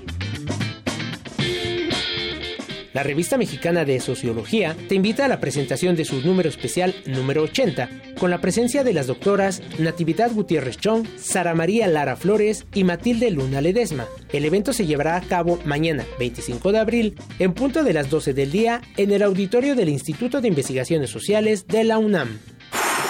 No te puedes perder la presentación del libro Afroamericanos, San Nicolás Tolentino y Guajinicuilapa Guerrero, que contará con la presencia de su autora, la doctora Judith Solís Telles, quien realizó una investigación de los diversos textos de la cultura afromexicana, analizando los discursos sobre lo mexicano, el imaginario social de los afrodescendientes y el arribo de los esclavos a la Nueva España. Asiste a la presentación mañana en punto de las 11 horas al Auditorio Leopoldo Sea de la Torre 2 de Humanidades en Ciudad Universitaria. Como parte de los jueves de música clásica en el Centro de Ciencias de la Complejidad, se llevará a cabo el concierto Dos Musas, con la participación de Aide Alvarado Castillo en el contrabajo y Elena García Alvarado en la flauta transversa. No te pierdas este grandioso recital y asiste mañana 25 de abril a las 12 del día al Centro de Ciencias de la Complejidad en Ciudad Universitaria. La entrada es libre. Para Prisma RU, Daniel Olivares. Continuamos, ya estamos en esta segunda hora de Prisma RU. Gracias por estar aquí con nosotros. Y bueno, pues es momento de mandarles saludos a quienes nos están sintonizando en el 96.1 de FM, en www.radio.unam.mx y quienes amablemente nos hacen llegar algún mensaje, algún comentario, alguna pregunta. Eh, Armando Cruz, te mandamos muchos saludos. Mar Heaven le dice al Zarco que deje de matar abejas, dado que él dijo que le quedaba el saco con respecto a ese tema que ayer platicábamos de eh, este convenio entre el heroico cuerpo de bomberos y la UNAM para que cuando alguien tenga, pues no podríamos ya llamarle problema, no deberíamos de llamarle problema, donde tienen muy cercano a su casa un panal, por ejemplo, de abejas, pues bueno, puede resultar eh, quizás peligroso por cualquier situación con niños y demás. Imagínense un pelotazo y, y, entonces pues las abejas al defender su territorio pueden ir contra el niño, pero pues ahora se va a tener un manejo especial y bueno, pues sí, muchos seguramente lo han hecho porque era la pues la manera fácil, sencilla y correcta de eh, terminar con este con estas abejas. Pero bueno, las cosas van cambiando, nos da mucho gusto proteger a estos animales. Eh, muchos saludos, editorial Enequén, César Soto también, muchos saludos, Juan Carlos Justis, a nuestros amigos de FES UNAM, FES Cuautitlán UNAM también, Alejandro Cardiel, como siempre saludos, a nuestros amigos de Bibliotecas UNAM, eh, desde la izquierda, Marla La Facultad de Ciencias Políticas y Sociales, Filológicas, Ingeniería. Bueno, qué bueno que hay esta red aquí con todos los universitarios e instituciones también. Román Hernández Garci, eh, también mm, Landing MX, Eddie Eddy, José Luis León, Lou Ross, nos mandan también aquí mensajes Mercedes de la Vega, Alejandro Toledo, te mandamos saludos de Yanira Hernández, una tocaya, muchos saludos de Yanira, eh, Ulises B, Filológicas, Oralia Ramírez, Gustavo Fuerte, Esther Chivis, Eric Rodríguez, eh, Román Hernández Aguilar, eh, también la eh, asociación de la a que entrevistábamos a Vanessa, que forma parte de esta agrupación Necesito Abortar, José Luis eh, de León, muchísimas gracias por estar ahí pendientes. También a Leo Frías Cienfuegos le mandamos un saludo, por supuesto. Esther Chivis ya la mencioné. A Gilberto, Eric Mata Hernández también por aquí. Eduardo Mendoza, Armando Aguirre, muchos saludos a Diogenito, que aquí pues manda saludos a Margarita, a Elizabeth Rojas y a Susana Antónimo. Claro que sí, la saludamos por aquí, muchas gracias. Bueno, pues tenemos regalos, a ver, paren oreja si les interesa. Si tienen libre el próximo domingo 28 de abril al mediodía, eh, pues va a estar en el Estadio Olímpico Universitario jugando los Pumas contra Toluca. Vamos a regalar cinco pases dobles a las tres primeras personas que nos llamen por teléfono al 5536-4339 y dos vía Twitter, arroba PrismaRU es nuestro Twitter. Nada más así, las dos primeras personas que nos escriban con su nombre a nuestro Twitter ya tienen su pase doble asegurado. Y las tres primeras personas que nos llamen al 5536-4339. Bien, pues vamos a continuar con la información. Casos de éxito y fracaso de transferencia tecnológica en la UNAM. ¿De qué se trata esto? Mi compañera Dulce García nos explica. Adelante, Dulce. Deyanira, buenas tardes a ti al auditorio de Prisma RU. Al ofrecer la conferencia Casos de éxito y fracaso de transferencia tecnológica, el doctor José Luis Olleiro, investigador del Instituto de Ciencias Aplicadas y Tecnología de la UNAM, dijo que en el mundo de la generación de conocimiento, el éxito es un concepto relativo. Cuando uno hace una investigación, algo que la caracteriza es su alta incertidumbre. Uno no tiene certeza de lo que va a salir.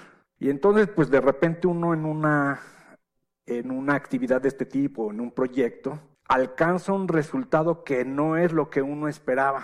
¿Es eso un éxito o un fracaso? ¿Un éxito relativo o un fracaso relativo? Porque calificarlo de fracaso absoluto yo creo que sería una incorrección. ¿Por qué?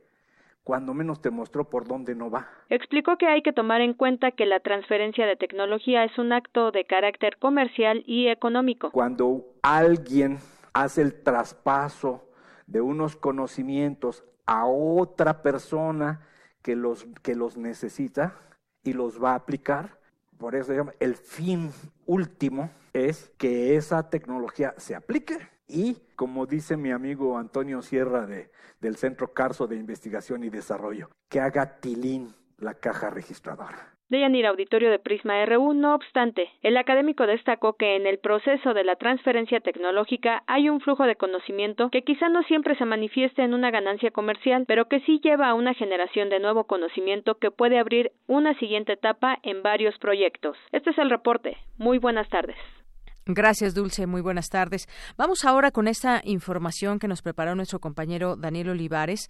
Investigadores del Instituto Politécnico Nacional fortalecen plan para rescatar humedales afectados por contaminación. ¿Saben la importancia? ¿Conocen la importancia de los humedales? Bueno, pues vamos a escuchar esta información. Adelante.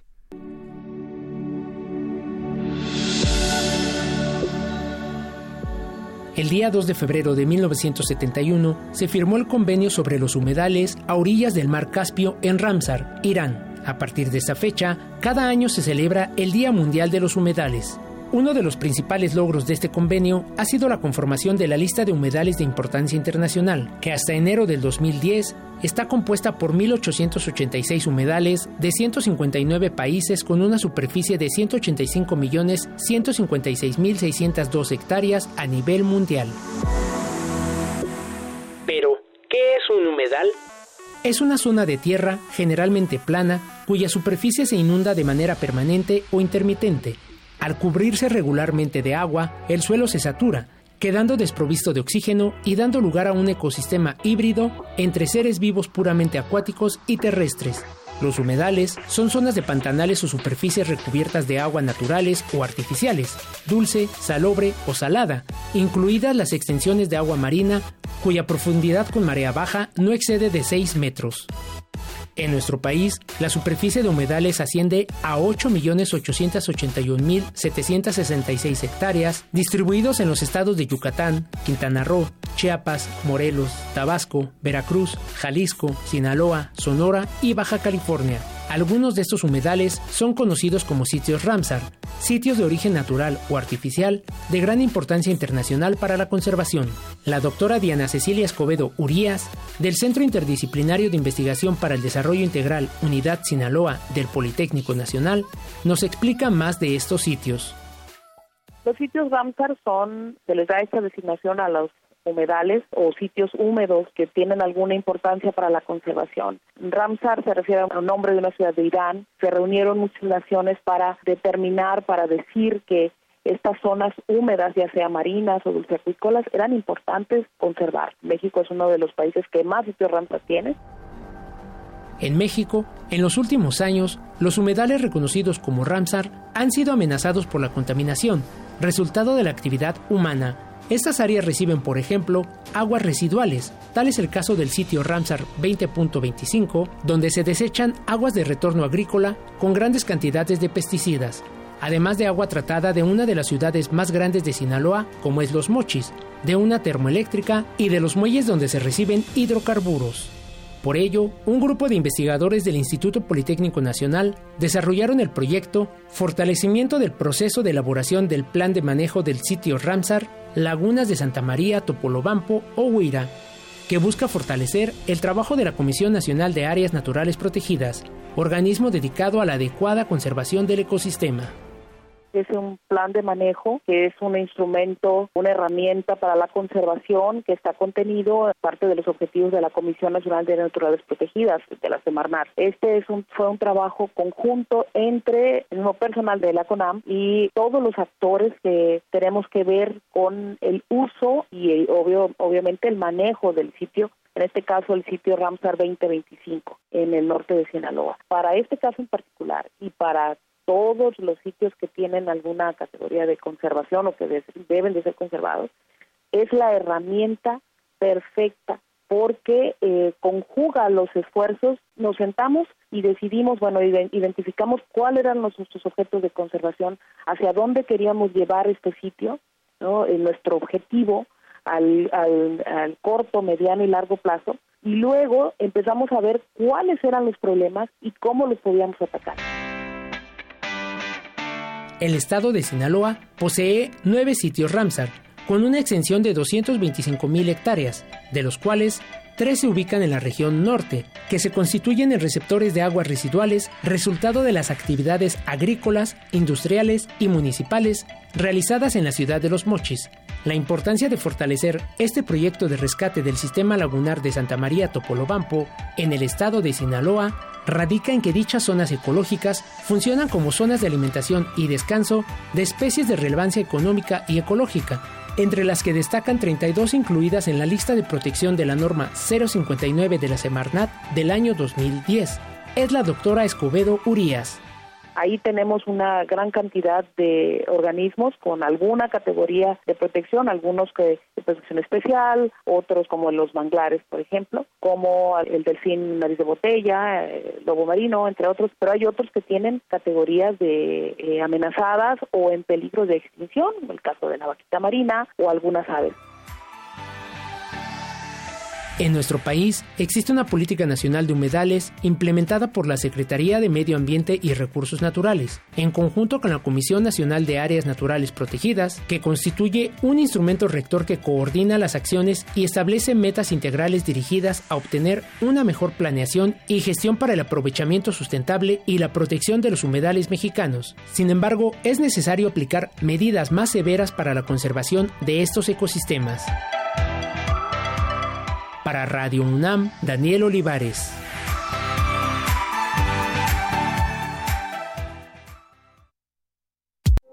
Queremos escuchar tu voz. Nuestro teléfono en cabina es 55 36 43 39. Porque tu opinión es importante, síguenos en nuestras redes sociales, en Facebook como Prisma RU y en Twitter como arroba PrismaRU.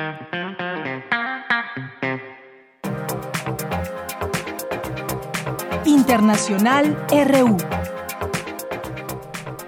Bien, vamos ahora a las noticias internacionales a través del servicio de ONU Noticias. Los niños menores de dos años no deben ver la televisión ni jugar con pantallas según las primeras pautas publicadas por la Organización Mundial de la Salud. La OMS recomienda que entre los dos y los cinco años los niños usen esos dispositivos como mucho una hora al día y si es menos, mejor. Juana Williamson es una de las autoras de la guía. Tiempo pasivo ante una pantalla se considera cuando un niño no interactúa con alguien o se mueve, como ver dibujos animados o jugar un juego pasivo. No incluye el tiempo interactivo, como hablar con los abuelos con un dispositivo o ver un vídeo que los anima a moverse, a copiar acciones o a bailar. Esas son interacciones muy positivas. La guía, elaborada a partir de estudios con niños en todo el mundo, explica que se trata de reemplazar el tiempo que los niños pasan solos frente a una pantalla por juegos más activos. Para los bebés menores de un año, la OMS recomienda que pasen al menos 30 minutos diarios jugando libremente, boca abajo, y que no estén más de una hora al día sujetos en carritos, sillas o hamacas. A partir de los dos años, los niños deben jugar activamente al menos tres horas al día. La Organización Mundial de la Salud cree que los hábitos sobre actividad física que se adquieren en la infancia marcan lo que haremos el resto de nuestra vida y por eso es clave comenzar a prevenir la obesidad y animar a hacer ejercicio lo antes posible. Para niños de 5 a 19 años tenemos datos recientes globales que muestran que la tasa de obesidad se ha multiplicado por 10 en los últimos 40 años, lo que despierta una gran preocupación sobre la epidemia de obesidad. Incluso para niños menores de 5 años, un 5,9% de ellos tienen sobrepeso. La falta de sueño también contribuye a la obesidad infantil y a problemas mentales en la adolescencia. Los recién nacidos deben dormir entre 14 y 17 horas al día. A partir de ahí se va reduciendo progresivamente hasta las 10 a 13 horas que deben dormir con 3 y 4 años. Beatriz Barral, Naciones Unidas, Nueva York. Porque tu opinión es importante, síguenos en nuestras redes sociales, en Facebook como Prisma RU y en Twitter como arroba PrismaRU. Relatamos al mundo. Relatamos al mundo. Continuamos dos de la tarde con 20 minutos. Y hay otro tema del cual queremos platicar con ustedes y tiene que ver con los migrantes. Se habla de que 300.000 mil migrantes cruzaron de México a Estados Unidos entre enero y marzo, la frontera México-Estados Unidos. Y pues, no sé exactamente cómo se puede calcular esta, esta cifra, pero México reconoce que desde diciembre del año pasado aumentó la cantidad de migrantes que quieren llegar a Estados Unidos a través de sus fronteras. La secretaria de Gobernación, Olga Sánchez Cordero, dijo que entre enero y marzo de este año unas 300 mil personas lo usaron como país de tránsito. Hubo también un incidente hace unos días donde el Instituto Nacional de Migración participó y se eh, comenzaron a hacer pues una serie de preguntas en torno a si México ha cambiado la política hacia los migrantes o no, de permitirles el paso, ahora prohibírselos. Hay muchas cosas que están todavía en el aire y que se tendrá que ir eh, pues asentando las decisiones que se tomen para que pues este que es un problema pues esperaríamos que se vuelva también una o se dé alguna solución. Hablemos de este tema ya está en la línea telefónica la doctora Elisa Ortega Velázquez. Ella es doctora en derecho e investigadora en el Instituto de Investigaciones Jurídicas de la UNAM y es especialista en el tema de niños migrantes irregulares migración internacional y derechos humanos. Doctora bienvenida a este espacio de Radio UNAM. Buenas tardes Hola, ¿qué tal? Muy buenas tardes a ti y a todo tu auditorio. Doctora, ¿podría un poco en contexto estos datos que hay sobre el tema de la migración y sobre todo si nos remitimos también a estos últimos últimos meses que es cuando han iniciado estas caravanas masivas de migrantes sobre sobre todo centroamericanos pero pues tenemos ahora también eh, africanos por ejemplo en la frontera y este parece ser pues un problema que se vuelve para no solamente para Estados Unidos sino también un problema muy serio para México Sí, así es. Este, bueno, tenemos este tema de las caravanas migrantes de una forma visible desde octubre del año pasado. Sin embargo, eh, en México todos los días hay caravanas de migrantes silenciosas que no son publicitadas y que no vienen de octubre, sino bueno, vienen de, de mucho tiempo atrás. Años atrás. Sí, exactamente. México eh, actualmente, bueno, tiene las características de ser no solamente un país de origen de personas migrantes, sino también eh, de tránsito y cada vez más de destino de personas migrantes especialmente de los países centroamericanos. Entonces, eh, bueno, pues esto empieza a tomar, digamos, mayor, eh, mayor relevancia en el ámbito público, no porque no pasara, sino porque empieza a publicitarse más a raíz de la entrada del presidente López Obrador este, al, al, poder en, en, diciembre pasado y también a raíz de las elecciones intermedias de Estados Unidos en noviembre de 2018. Así es. Y bueno, pues lo que hemos visto, como bien dice usted, creo que es muy claro, han pasado miles y miles de mexicanos que vienen desde el sur, cruzan todo el país hasta llegar al norte, pero también hay centroamericanos y eh, inmigrantes que vienen de otras partes del mundo, que ven a esta frontera con México y Estados Unidos un tanto eh, proclive, un tanto pues como alguna oportunidad. Sabemos que hay un negocio también redondo en este aspecto con los llamados polleros, pero nos interesa también saber pues cuál debería de ser la política de aquí en adelante eh, de México. Hay una presión muy fuerte, muy clara de parte del gobierno de Donald Trump de decir están dejando pasar migrantes, eh, quiero continuar esta, este muro, esta construcción, y por la otra, pues vimos ahí un incidente hace unos días eh, con el Instituto Nacional de Migración, inmigrantes que fueron detenidos y hay pues las versiones van un poco cambiando, pero ¿cuál debe ser esta esta política? Incluso hay dos países que ya se les están solicitando visa para entrar a, México, doctora. ¿Cuál debería ser o cómo debemos entrarle ese tema si queremos solucionarlo? Sí, bueno, eh, de entrada, bueno, el tema de las migraciones internacionales y en este caso de las migraciones forzadas o no voluntarias es un tema altamente complejo que requiere la cooperación internacional de los países de origen, de los países de tránsito y de los países de destino. No es algo que se pueda solucionar, eh, en este caso solamente desde México. México forma parte de un sistema migratorio eh, mesoamericano y también eh, en los últimos años ha sido un brazo más de la política de ejecución migratoria de Estados Unidos, ¿no? Entonces, bueno, con el con el cambio de régimen que tuvimos, bueno, pues de pronto fue un efecto llamada desde mi parecer eh, que eh, el, cambio de régimen eh, político aquí en nuestro país. no En principio se publicitó que México sería un país, entre comillas, de puertas abiertas, ¿no? cumpliendo ciertos estándares y normativas que es normal que se cumplan aquí y en todo el mundo, pero sí una política menos rígida a la que estábamos acostumbrados en gobiernos anteriores, como en el de Peña Nieto. ¿no? Donde, pues México literal se dedicaba a ser un brazo ejecutor más de la política migratoria de Estados Unidos.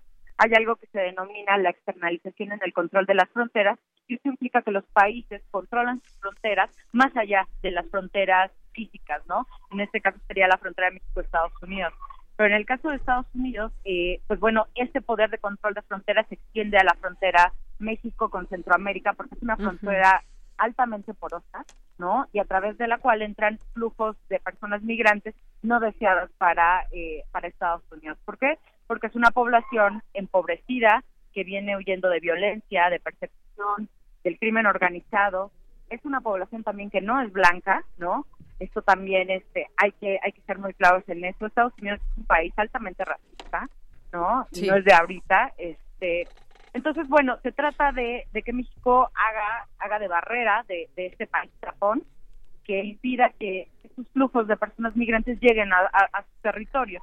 Entonces, eh, en México opera un, doble discurso desde hace muchos años, porque eh, se descriminalizó la migración irregular desde el año 2008 eh, en la Ley General de Población, porque en ese entonces no teníamos una ley de migración, teníamos una Ley General de Población que descriminaliza en, en, 2008 la estancia eh, irregular en nuestro país. ¿Esto qué quiere decir? Que no es un delito ser un migrante irregular, no tener la documentación que acredite su estancia irregular en el país es una falta administrativa, de acuerdo a lo que señala la ley, pero no un delito. Sin embargo, lo que hemos visto eh, en los gobiernos este, de, de, Fox, de Calderón, de Peña Nieto, en el de López Obrador también lo estamos viendo con él, eh, con los operativos que han tenido lugar, es que de facto la migración irregular en México sí se criminaliza, ¿no? Se, eh, se priva de la libertad a las personas migrantes con base en, en, la carencia de papeles de visados este, migratorios. Sí. Entonces tenemos este doble discurso, ¿no? En principio sí, somos un país de puertos abiertos que no criminaliza la migración irregular, con una ley de avanzada, la ley de migración del año 2011, con una reforma constitucional del mismo año, que de hecho dio origen a que tuviéramos esta ley de migración mucho más humana, ¿no? Mucho más acorde con los cánones del derecho internacional de los derechos humanos, pero en la práctica, eh, pues eso no opera, ¿no? Entonces México siempre ha sido este país de, de pluma ágil para firmar todos los tratados de derechos humanos y tener, yo creo que de las mejores regulaciones en diversas materias, por ejemplo, en tema de niños, este, en, en propios temas migratorios. El problema es a la hora de ejecutar. Así es, doctora. Es un tema, es un tema doloroso, además, porque sabemos que una gran mayoría, por no decir que todas las personas que van hacia Estados Unidos de esta manera, sin papeles, digamos, como, como inmigrantes, pues lo hacen por necesidad. Sin embargo, pues también eh, quienes no logran pasar a esa hacia Estados Unidos, eh, muchos ya no quieren regresar a su país. Esto se vuelve también un problema, o no sé si decirlo problema, pero una situación a, eh, a poner atención de parte de nuestro país. Ahora, ¿qué pasó cuando incluso estas últimas caravanas de octubre a la fecha que usted decía que venían por miles también y que incluso en algunos lugares se, se adaptó para que pudieran pernoctar, se les llevó agua, comida, ropa, servicios diferentes. Ahora ya no se está haciendo de esta manera. ¿Qué ha sucedido? ¿Se está saliendo de las manos el eh, control que se tiene de estas personas que pasan por la eh, por nuestro territorio? Lo pregunto porque también tenemos un tema de inseguridad muy fuerte donde hay grupos de narcotráfico del crimen organizado, que sabemos que muchas veces entre los jóvenes migrantes, pues los invitan a veces de, de buena manera quizás, pero muchas veces los obligan a ser parte de esta red de criminales. Claro, este, bueno, yo creo que México no, no estaba preparado para el flujo de migrantes que venía eh, desde, desde octubre, como bien señalas. Este, inicialmente se intentó, me parece, dar la ayuda que tocaba, este, y, y no es un acto, digamos, caritativo de parte del gobierno mexicano. Hay ciertas obligaciones internacionales este, y también nacionales, de acuerdo a la, legislación nacional, que señalan que se debe otorgar asistencia básica, ¿no? Y que todas las personas que se encuentran en nuestro país tienen ciertos derechos eh, humanos, ¿no? Si hay limitaciones en cuanto a la migración irregular se refiere, eh, por ejemplo, en el tema de la libertad de circulación, y eso no solamente está en la legislación nacional, sino está en todos los tratados de derechos humanos. ¿No? También el tema de derechos políticos son derechos humanos acotados y a los nacionales y a, eh, en el caso de los extranjeros, a aquellos que se encuentren en situación regular. Pero en, en tema de, generalidad y como discurso de derechos humanos, todas las personas que se encuentran en el país tienen que tener garantizados sus derechos humanos. Entonces, el tema de la asistencia eh, de salud, eh, de los campamentos que se implementaron, este, de, la ayuda de comida y demás que se dieron, digamos que era lo que tocaba al gobierno mexicano hacer, ¿no? Es, este, eso es lo que tocaba. Lo que pasa es que los flujos han seguido este, creciendo, vayan a parar. Eh, ahorita de pronto este, este tipo de operativos donde ya se detiene a las personas, digamos, de un modo muy, pues muy visible, ¿no? Porque o sea, yo, yo sostengo que todos los días se detienen personas, este, tenemos niños, niñas y adolescentes detenidos, ¿no? Que, que en el caso de los niños todo el mundo diría, bueno, los niños no deberían de ser detenidos. Pues bueno, tenemos una niñez migrante detenida en nuestro país, ¿no? este, a pesar de las regulaciones internacionales y nacionales que haya eh, eh, en ese sentido y que lo prohíban, ¿no? Entonces, eh, me parece que el país no, no estaba preparado para esto. Eh, y no y no está preparado en diversos eh, niveles. Desde el ámbito presupuestario, que incluso se disminuyó el presupuesto de eh, la Comisión Mexicana de Ayuda al Refugiado en el presupuesto de, de, 2019. Este, y, y hay, una, hay una capacidad operativa y financiera limitada de las agencias encargadas de, de lidiar con estos temas.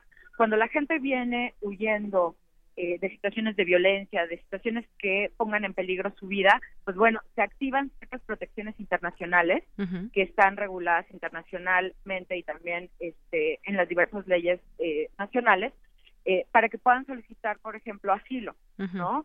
Que puedan acceder a la calidad de refugiados, este, y bueno, y eso no, no es algo nuevo, pero es algo que los estados se han obligado en ese sentido y que deben de cumplir con ello. Entonces, bueno, pues eh, el país en, teoría tendría que tener, digamos, todo el andamiaje institucional, operativo y financiero para poder hacer frente a ello. Claro. Pero para eso se necesitaría una coordinación, este, no solamente en el país, también se necesita coordinación con los países este, de origen y una coordinación especialmente relevante con Estados Unidos. Por supuesto, es un problema que Estados Unidos dice, tengo este problema con todos los migrantes que están entrando en esta frontera por México. Por otra parte, es un problema para México también, pero también es de otros países, porque pues eh, quizás algún tipo de reunión que tengan, si no los presidentes, pero por lo menos los funcionarios que estén cercanos a estos eh, temas y a la solución de ellos a través del, por ejemplo, el Instituto Nacional de Migración. Y bueno, pues hay muchos funcionarios que están trabajando en torno a este tema. Podría vislumbrarse por lo menos algunas acciones, no podríamos decir quizás soluciones, pero sí algunas acciones específicas. Hoy por la mañana, por ejemplo, eh, ya en un tono más duro, por ejemplo, la secretaria de Gobernación, Olga Sánchez Cordero, decía que hay que mantener el control de nuestra frontera sur no es una opción, sino que es una obligación del Estado mexicano y que lo están haciendo con orden y apegados a la ley. Y esto habla ya también de, pues, no permitir eh, o tratar de menguar estos flujos tan grandes de, de migración, de, migrantes que están pasando por nuestra frontera. Y bueno, como usted bien decía, el solo hecho de ser un migrante no nos hace, no los hace delincuentes. Sin embargo, pues ha sabido también que en estas caravanas, no todos evidentemente, pero hay gente que viene también, pues por ejemplo de la Mara Salvatrucha, ellos mismos, los mismos migrantes lo, lo reconocen. Sí, bueno, este también en este sentido creo que es importante eh, desmitificar también este hecho, ¿no? Que la migración equivale a crimen organizado, a eh, personas con tatuajes, a personas con aretes, a, o, sea, no podemos generalizar. Claro. Porque si generalizamos incurrimos en estereotipos y en discriminaciones, ¿no? Entonces, claro, eh, yo creo que gente mala y gente que delinque hay en todos lados no solamente extranjeros, sino también nacionales. Y a esas personas, claro que se les debe de aplicar la ley y se les debe de sancionar, ¿no? De conformidad.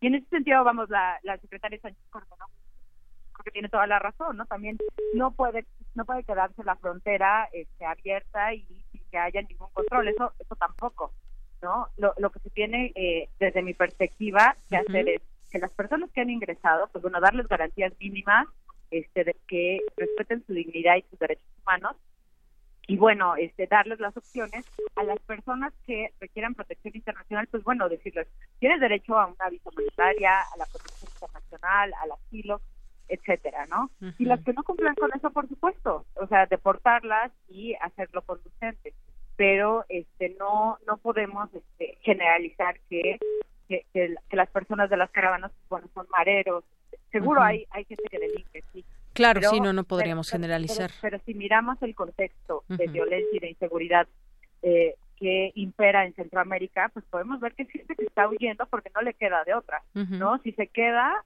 pierde la vida. Entonces, entonces, este, pues bueno, hay que hay que estar como que muy muy, pendientes de, de ese tema, no no quitarlo de, del enfoque cuando este pensemos en estas personas. Así es. Bueno, pues es todo un, un, tema con todas sus aristas y toda su complejidad en este eh, sentido, doctora. Eh, pues no va a terminar todavía este problema por lo que vemos, esta situación que está pasando y pues conoceremos próximamente más de las acciones que pretenda hacer pues todos los gobiernos, el de México, el de Estados Unidos, el de los países expulsores de migrantes, porque pues sí, llevamos con esta situación, pero parece ser que ahora, pues estas caravanas que han pasado últimamente por nuestro territorio han pues también sido tan famosas que mucha gente ya trata, se une, hace su propia caravana y se interna a México. Así es. Bien. Pues doctora, así es. Muchísimas gracias por esa conversación aquí en Prisma RU de Radio UNAM. Gracias a ustedes. Hasta luego. Hasta luego. Bien, fue la doctora Elisa Ortega Velázquez, doctora en Derecho e investigadora del Instituto de Investigaciones Jurídicas de la UNAM. Relatamos al mundo. Relatamos al mundo. Porque tu opinión es importante, síguenos en nuestras redes sociales, en Facebook como Prisma RU y en Twitter como arroba PrismaRU. Queremos escuchar tu voz. Nuestro teléfono en cabina es 55 36 43 39. Me da mucho gusto recibir hoy aquí en Prisma RU de Radio UNAM a la doctora Ivette Caldela Sánchez, investigadora del Instituto de Investigaciones Biomédicas de la UNAM. Doctora, bienvenida a este espacio. Muy buenas tardes. Gracias, qué amable. Y me da mucho gusto recibir a la doctora Ivette Caldelas porque vamos a platicar con ella sobre un tema que me parece muy interesante. Tiene que ver con que el lúpulo podría disminuir los síntomas del climaterio. Eh, doctora, en principio me gustaría que nos platicara de lo que significa el climaterio, en mujeres de qué edad desaparece, qué significa y pues que nos explique cómo entra el lúpulo en este tema. Mm, bien, bueno, la menopausia es un proceso fisiológico por el cual todas las mujeres vamos a, pasar y que tiene que ver con esta disminución de los niveles de hormonas y también tiene que ver con la pérdida de la función eh, de los ovarios y de, obviamente de los niveles hormonales.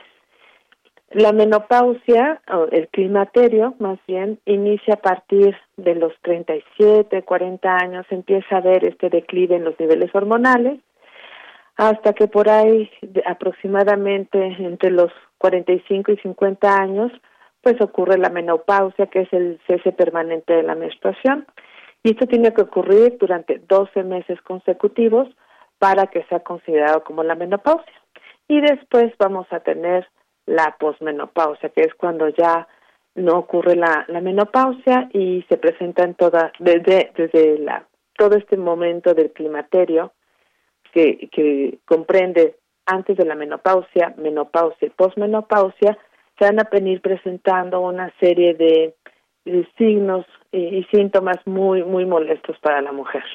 Así es, doctora. Y en este sentido, pues hay distintos tratamientos que se han dado, que se dan a las mujeres eh, cada día. Y tiene que ver, por ejemplo, con hormonas sintéticas. Sin embargo, ahora pues se asocian al desarrollo de cáncer de mama o a enfermedades cardiovasculares, incluso osteoporosis, acumulación de lípidos, entre otras. Y entonces, pues eh, desde sus estudios ha descubierto que el lúpulo podría ayudar a, ayudar a disminuir estos síntomas de climaterio.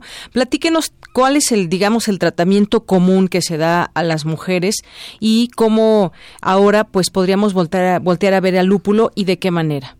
Bueno, como, como bien lo mencionaste, bueno, el, el tratamiento que siempre se, desde hace tiempo se había utilizado es el tratamiento de reemplazo hormonal con estas hormonas sintéticas bien como tú lo mencionaste, estas tienen efectos secundarios muy importantes.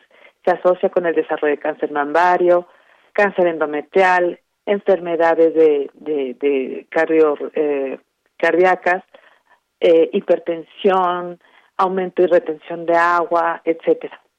Entonces, eh, desde hace algunas décadas se han estado utilizando otras alternativas para tratar de paliar todos estos síntomas que realmente mm, van a acompañar durante el resto de su vida a la mujer. Y quisiera hablar un poquito también de estos síntomas, que van desde el estado de ánimo, se puede presentar un incremento en ansiedad, depresión, eh, también incremento en el peso corporal con mayor acumulación de grasa porque hay un cambio en el metabolismo, también eh, van a presentar estos terribles eh, cambios abruptos de temperatura que todos conocemos como los bochornos.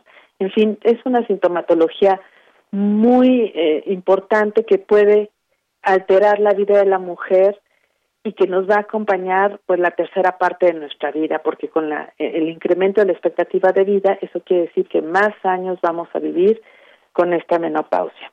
Entonces, ante no tener esta eh, otra alternativa más que las, las, las sintéticas, durante los últimos años se ha visto que eh, los flavonoides, principalmente obtenidos de plantas, tienen una función estrogénica muy importante.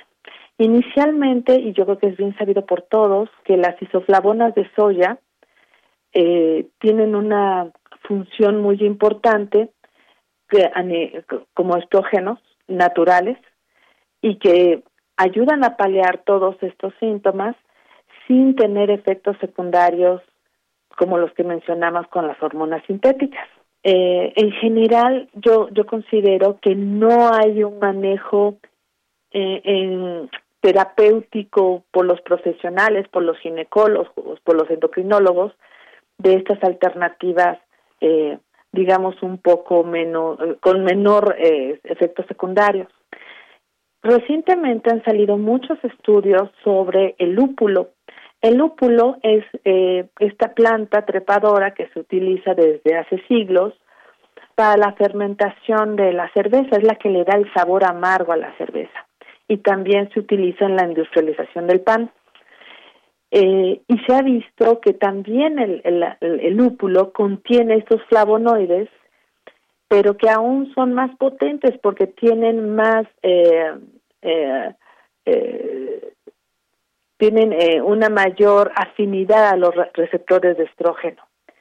Entonces, se está, vamos a empezar a probar cómo funcionan estos, este lúpulo sobre el, sobre la disminución de estos síntomas en mujeres que están en esta etapa de la vida. Y doctora, en este, en este caso, con este descubrimiento y este estudio que se ha hecho, además déjenme decirles también que eh, la doctora obtuvo el premio Salud y Cerveza que otorga el Consejo de Investigación sobre Salud y Cerveza AC. Y en este sentido, quizás algunas personas que nos estén escuchando, al tener la cerveza lúpulo, podemos imaginar que bebiendo cerveza podríamos aminorar estos síntomas o no es así o cómo es que debe ser este consumo, doctora. Eh, realmente la, la cantidad de que contiene la cerveza de lúpulo no es la suficiente, no tiene la concentración suficiente como para eh, actuar de la manera que nosotros requerimos. Eh, tendría que tomar una, una cantidad importante de cerveza, por lo que mejor y ya empiezan a, ver a nivel este, generalizado pues pastillas comprimidos de lúpulo que se pueden comprar en farmacias y que se pueden consumir. Y esto es lo que nosotros vamos a empezar a probar primero si tienen el el efecto que nosotros creemos que tiene. Eh, en la soya y demás este fitoestrógenos naturales se sabe que sí tienen un efecto, un efecto muy beneficioso sobre la disminución de los síntomas y consideramos que con el lúpulo también se puede lograr en un menor tiempo y con una menor dosis por esta afinidad al receptor estrogénico. Pero estamos por probarlo. Hay algunos estudios que sí indican que, que funcionan, pero nosotros, vaya, es un estudio en el que vamos a revisar diferentes aspectos, por ejemplo, a nivel psicológico, la disminución de estos síntomas asociados a depresión y ansiedad, vamos a ver a nivel endocrino cómo cómo responden también a, lúpulo y en la regulación del sueño vigilia y la incidencia de bochornos. Esperamos, estamos seguros que va a ser de beneficio para muchas mujeres el poder probar estos fitoestrógenos naturales y creo que va a ser una alternativa muy importante para pues para buscar una una mejor calidad de vida durante esta etapa de la vida que nos va a acompañar le digo en el momento de que se incremente la expectativa de vida pues vamos a estar muchos años en esta condición y necesitamos vivirla con calidad. Claro. Bueno, pues eh, doctora, ha sido muy interesante conocer todos estos datos que nos ha platicado. Yo le agradezco por lo pronto esta entrevista aquí en Prisma RU de Radio UNAM. Un placer, muchas gracias por la invitación. Fue la doctora Ivette Caldelas Sánchez, investigadora del Instituto de Investigaciones Biomédicas de la UNAM. Queremos escuchar tu voz. Nuestro teléfono en cabina es 55 36 43 39. Continuamos dos de la tarde con 46 minutos y ya tenemos aquí la lista de quienes se van a ir a ver a los Pumas contra Toluca el próximo domingo al mediodía. Vía telefónica nos llamaron Pedro López Álvarez, César Alberto Peregrino Lucio y José Luis López Arista. Y por Twitter, los primeros en escribir, el Zarco, y que bueno, por fin, seguramente va a ser hasta fiesta el sábado antes de irse a ver a los Pumas. Y también Adelaida Adelaida. Ya tenemos aquí su nombre también y pues deben de venir a recogerlo estos días, hoy miércoles o mañana, jueves o viernes, entre 10 de la mañana y 5 de la tarde con una identificación aquí en Adolfo Prieto 133 en el Departamento de Información. Pues felicidades, que lo disfruten mucho. Si pueden nos mandan una fotografía, nos mandan ahí algún aspecto de este partido Pumas Toluca que ojalá les vaya bien, no han jugado tan bien, pero yo sé que con las con las Goyas puede, pueden darles buena energía.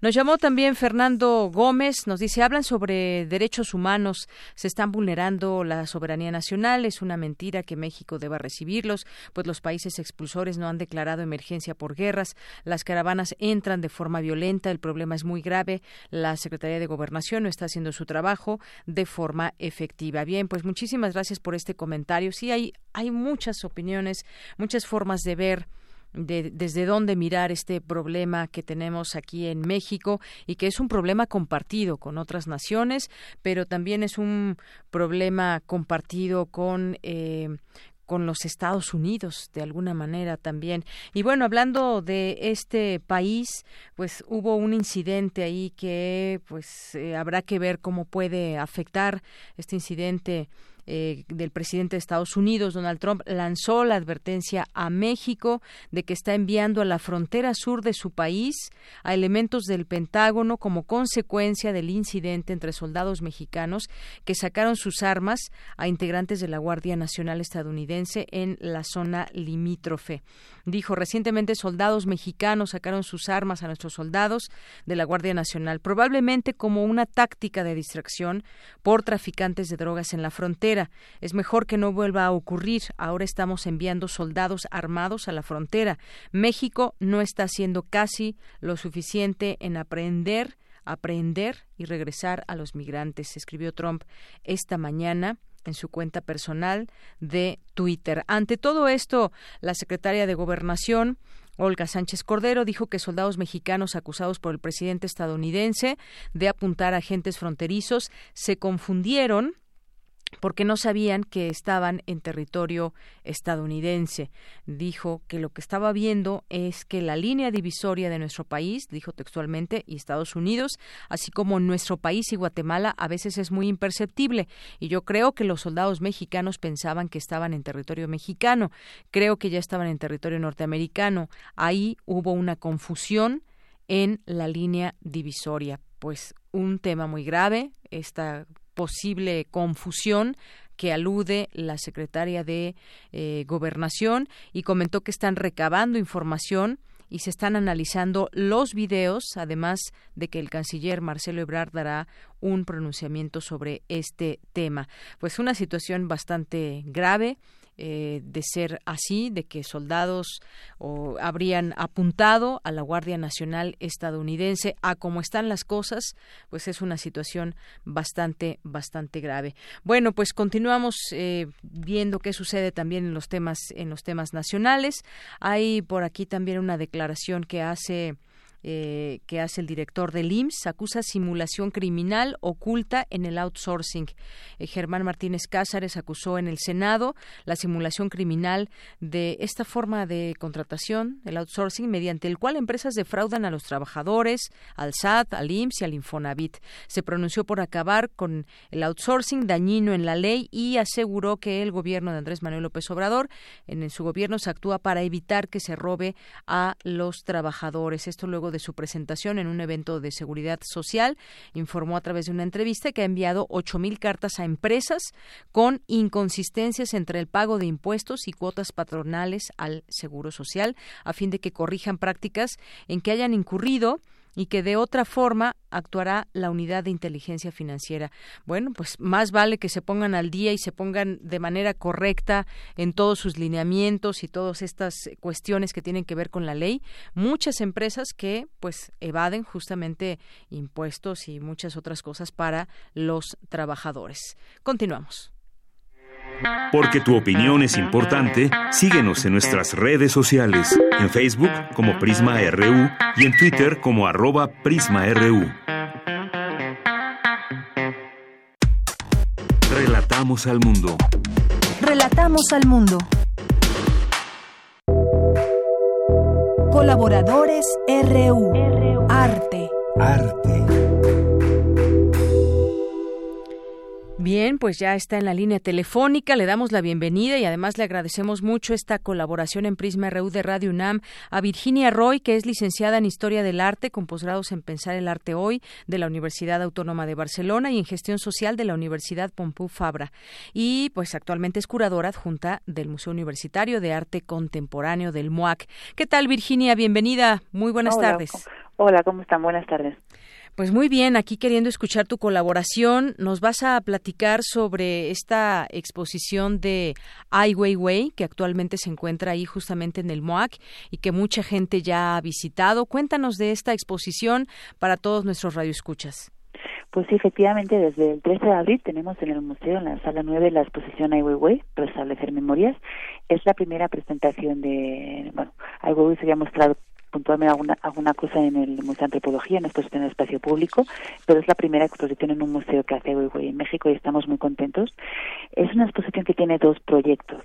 Ah, como su nombre indica, a restablecer memoria, como su título indica, habla desde los traumas la experiencia desde China, pero también desde México. Hay son dos proyectos, cada uno de cada país, en el que abordan esta relación con la construcción de la memoria social, la destrucción del patrimonio cultural y sobre todo cuál es la relación con los ancestros y con, eh, y con el futuro y el, y el pasado también.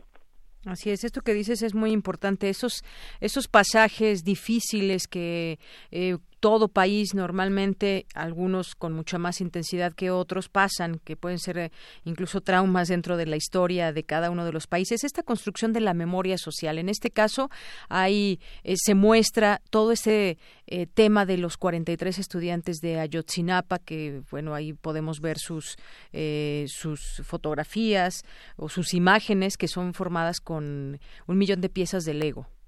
Efectivamente, como decía, la exposición tiene dos partes. Una primera parte la que aborda, digamos, la relación con la memoria china, con el patrimonio chino, es de una pieza que se llama el Salón Ancestral de la familia Wang. Es una pieza del 2015 que se ha, mostrado, se ha mostrado solo en China y en Viena, entonces estamos muy contentos de que se pueda mostrar aquí en México. Es, un, es uno de los grandes ready-made políticos de Weiwei, nuestras sus intervenciones artefactos históricos, y lo que consiste es, es un gran templo, de hecho, es un templo de la dinastía Ming, que pertenecía a esta familia, eh, por cuestiones la revolución comunista, la reforma agraria, el templo quedó en desuso, la familia fue expulsada del país y el templo quedó en la bodega de un mercader de antigüedades, Ai Weiwei, que es un gran coleccionista de antigüedades y, que entiende el significado y la importancia del pasado y del antiguo como eje para crear el dicho, habla de cómo lo antiguo nos da dignidad, nos da humanidad de alguna manera que es algo también que es un conflicto que tiene también China cómo se relaciona con el pasado y con el eh, y desde el presente compra Ai Weiwei este templo y lo presenta con una serie de intervenciones que no desvelaré para que la gente venga a verlo en, en el museo. Entonces es ah, por un lado tenemos esta gran presencia de esta arquitectura dentro del museo esta arquitectura que eh, se puede apreciar los ejes de trabajo de Weiwei de relación con lo viejo, con lo nuevo, con lo verdadero, con lo falso, cómo él se apropia, interviene este artefacto histórico y por otro lado, como comentabas, tenemos esta pieza dedicada a, a Yotzinapa. Como se conoce, Weiwei es un gran defensor de los derechos humanos, no solo desde ahora ha venido trabajando en los últimos, los últimos años ha trabajado mucho con los refugiados, estuvo ahí en diferentes campos, hizo una película, un documental que se llama Marea Humana que se pudo ver aquí en México en diferentes cines y cuando empezamos a trabajar el proyecto con él le propusimos que hiciera algo también sobre en esta línea ¿no? de, la defensa de la justicia social y de la memoria. Y él este colaboró nosotros hemos trabajado mucho con el Centro PRO la Organización de Derechos Humanos en diferentes proyectos. Tuvimos una reunión con ellos y pues pensó que era que le interesaba ahondar, investigar y tratar lo que había pasado en Ayotzinapa. Entonces, en la exposición hay algunos, él está haciendo un documental, un documental que se estrenará más adelante, está en proceso de trabajo y edición. En la exposición hay algunos extractos, películas de, de, esta película que, que, va a ser más adelante y como decía son los retratos hechos en Lego. ¿Por qué en Lego? El Lego es un lenguaje artístico que él ha venido desarrollando también en otras piezas anteriores. Su primera vez fue en una pieza que se llama Trace, el 2014, en la cual él llenó a la prisión de Alcatraz, la antigua prisión en San Francisco, de retratos de disidentes políticos, de presos de conciencia, Martin Luther King, Nelson Mandela, en en el lenguaje del ego, es decir, con los con el ego hacía las formas de, la cara de sus retratos, ¿no? Ah, lo ha hecho en diferentes en diferentes otros lugares y él consideraba que era un lenguaje en el que se encontraba cómodo para presentar la pieza de Yotzinapa, la pieza de los 43, que no solo son los 43, también son los 43 y los tres ejecutados, uh, bueno, que era proceso desollado y los dos que murieron en la balacera. Así es. Bueno, pues todo esto es lo que podemos encontrar en esta exposición. ¿Cómo nos relacionamos con el pasado? Justamente hablabas de este salón ancestral, este templo de la dinastía Ming que se puede apreciar. Es una construcción muy grande y hay por ahí un video de cómo, pues, cómo, cómo fue toda esta eh, edificación ahí dentro del propio museo. Hay una línea de vida también del propio Ai Weiwei, eh, coleccionista, ya decías, activista además, y ahí, bueno, pues podemos ver también un, eh, un video y esta, pues, pues, hoja de vida para pues conocer un poco más de, del personaje. Efectivamente, hay una cronología en la cual ah, creíamos que era importante contextualizar, no solo a nivel de los hechos históricos en China, sino también de dentro de su trayectoria y su producción artística. Entonces hay una cronología en la cual se ponen algunos de los momentos más emblemáticos, significativos de, de su vida, de la parte de China, de su relación con el gobierno chino, que también, pues como he sabido, él estuvo en cautiverio. De hecho, la primera vez que expuso el, la pieza del templo en China, él no... Eh, no eh, pudo viajar, pero le habían sido, le habían requisado su pasaporte durante mucho tiempo y no podía salir del país. O sea, ha tenido una relación también con, el gobierno complicada. Así es. Bueno, pues ahí está esta información, invitación también para que vayan a ver esta exposición ahí al MOAC en el Centro Cultural Universitario de Ai Weiwei. Así que, pues muchísimas gracias, Virginia Roy. Gracias a vosotros. La exposición estará hasta el 6 de octubre y hacer extensiva la invitación a, a todo el público. Creo que es una oportunidad para poder ver a este maestro a este maestro del arte contemporáneo. es la primera vez que se muestra esa producción en México y yo creo que el público no se quedará indiferente ante la exposición. Claro que sí. Virginia Roy, muchísimas gracias. Gracias a vosotros, un saludo. Hasta luego, muy buenas tardes. Sí, ya nos despedimos, llegamos al final de esta emisión. Estamos escuchando ahí de fondo esta canción Killing an Arab de The Cure. Un día como, como hoy nació Boris Williams en Versalles, Francia, que fue parte de la batería de The Cure durante algún tiempo. Y bueno, qué mejor pretexto que escuchar música de The Cure para despedirnos. Soy de Yanira Morán, a nombre de todo el equipo. Gracias, buenas tardes y buen provecho.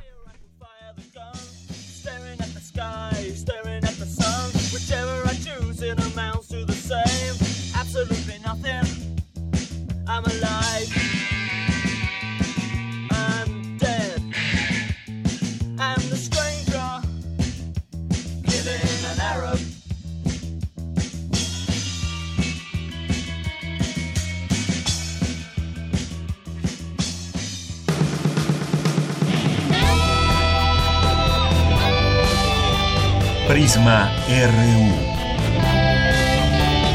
Relatamos al mundo.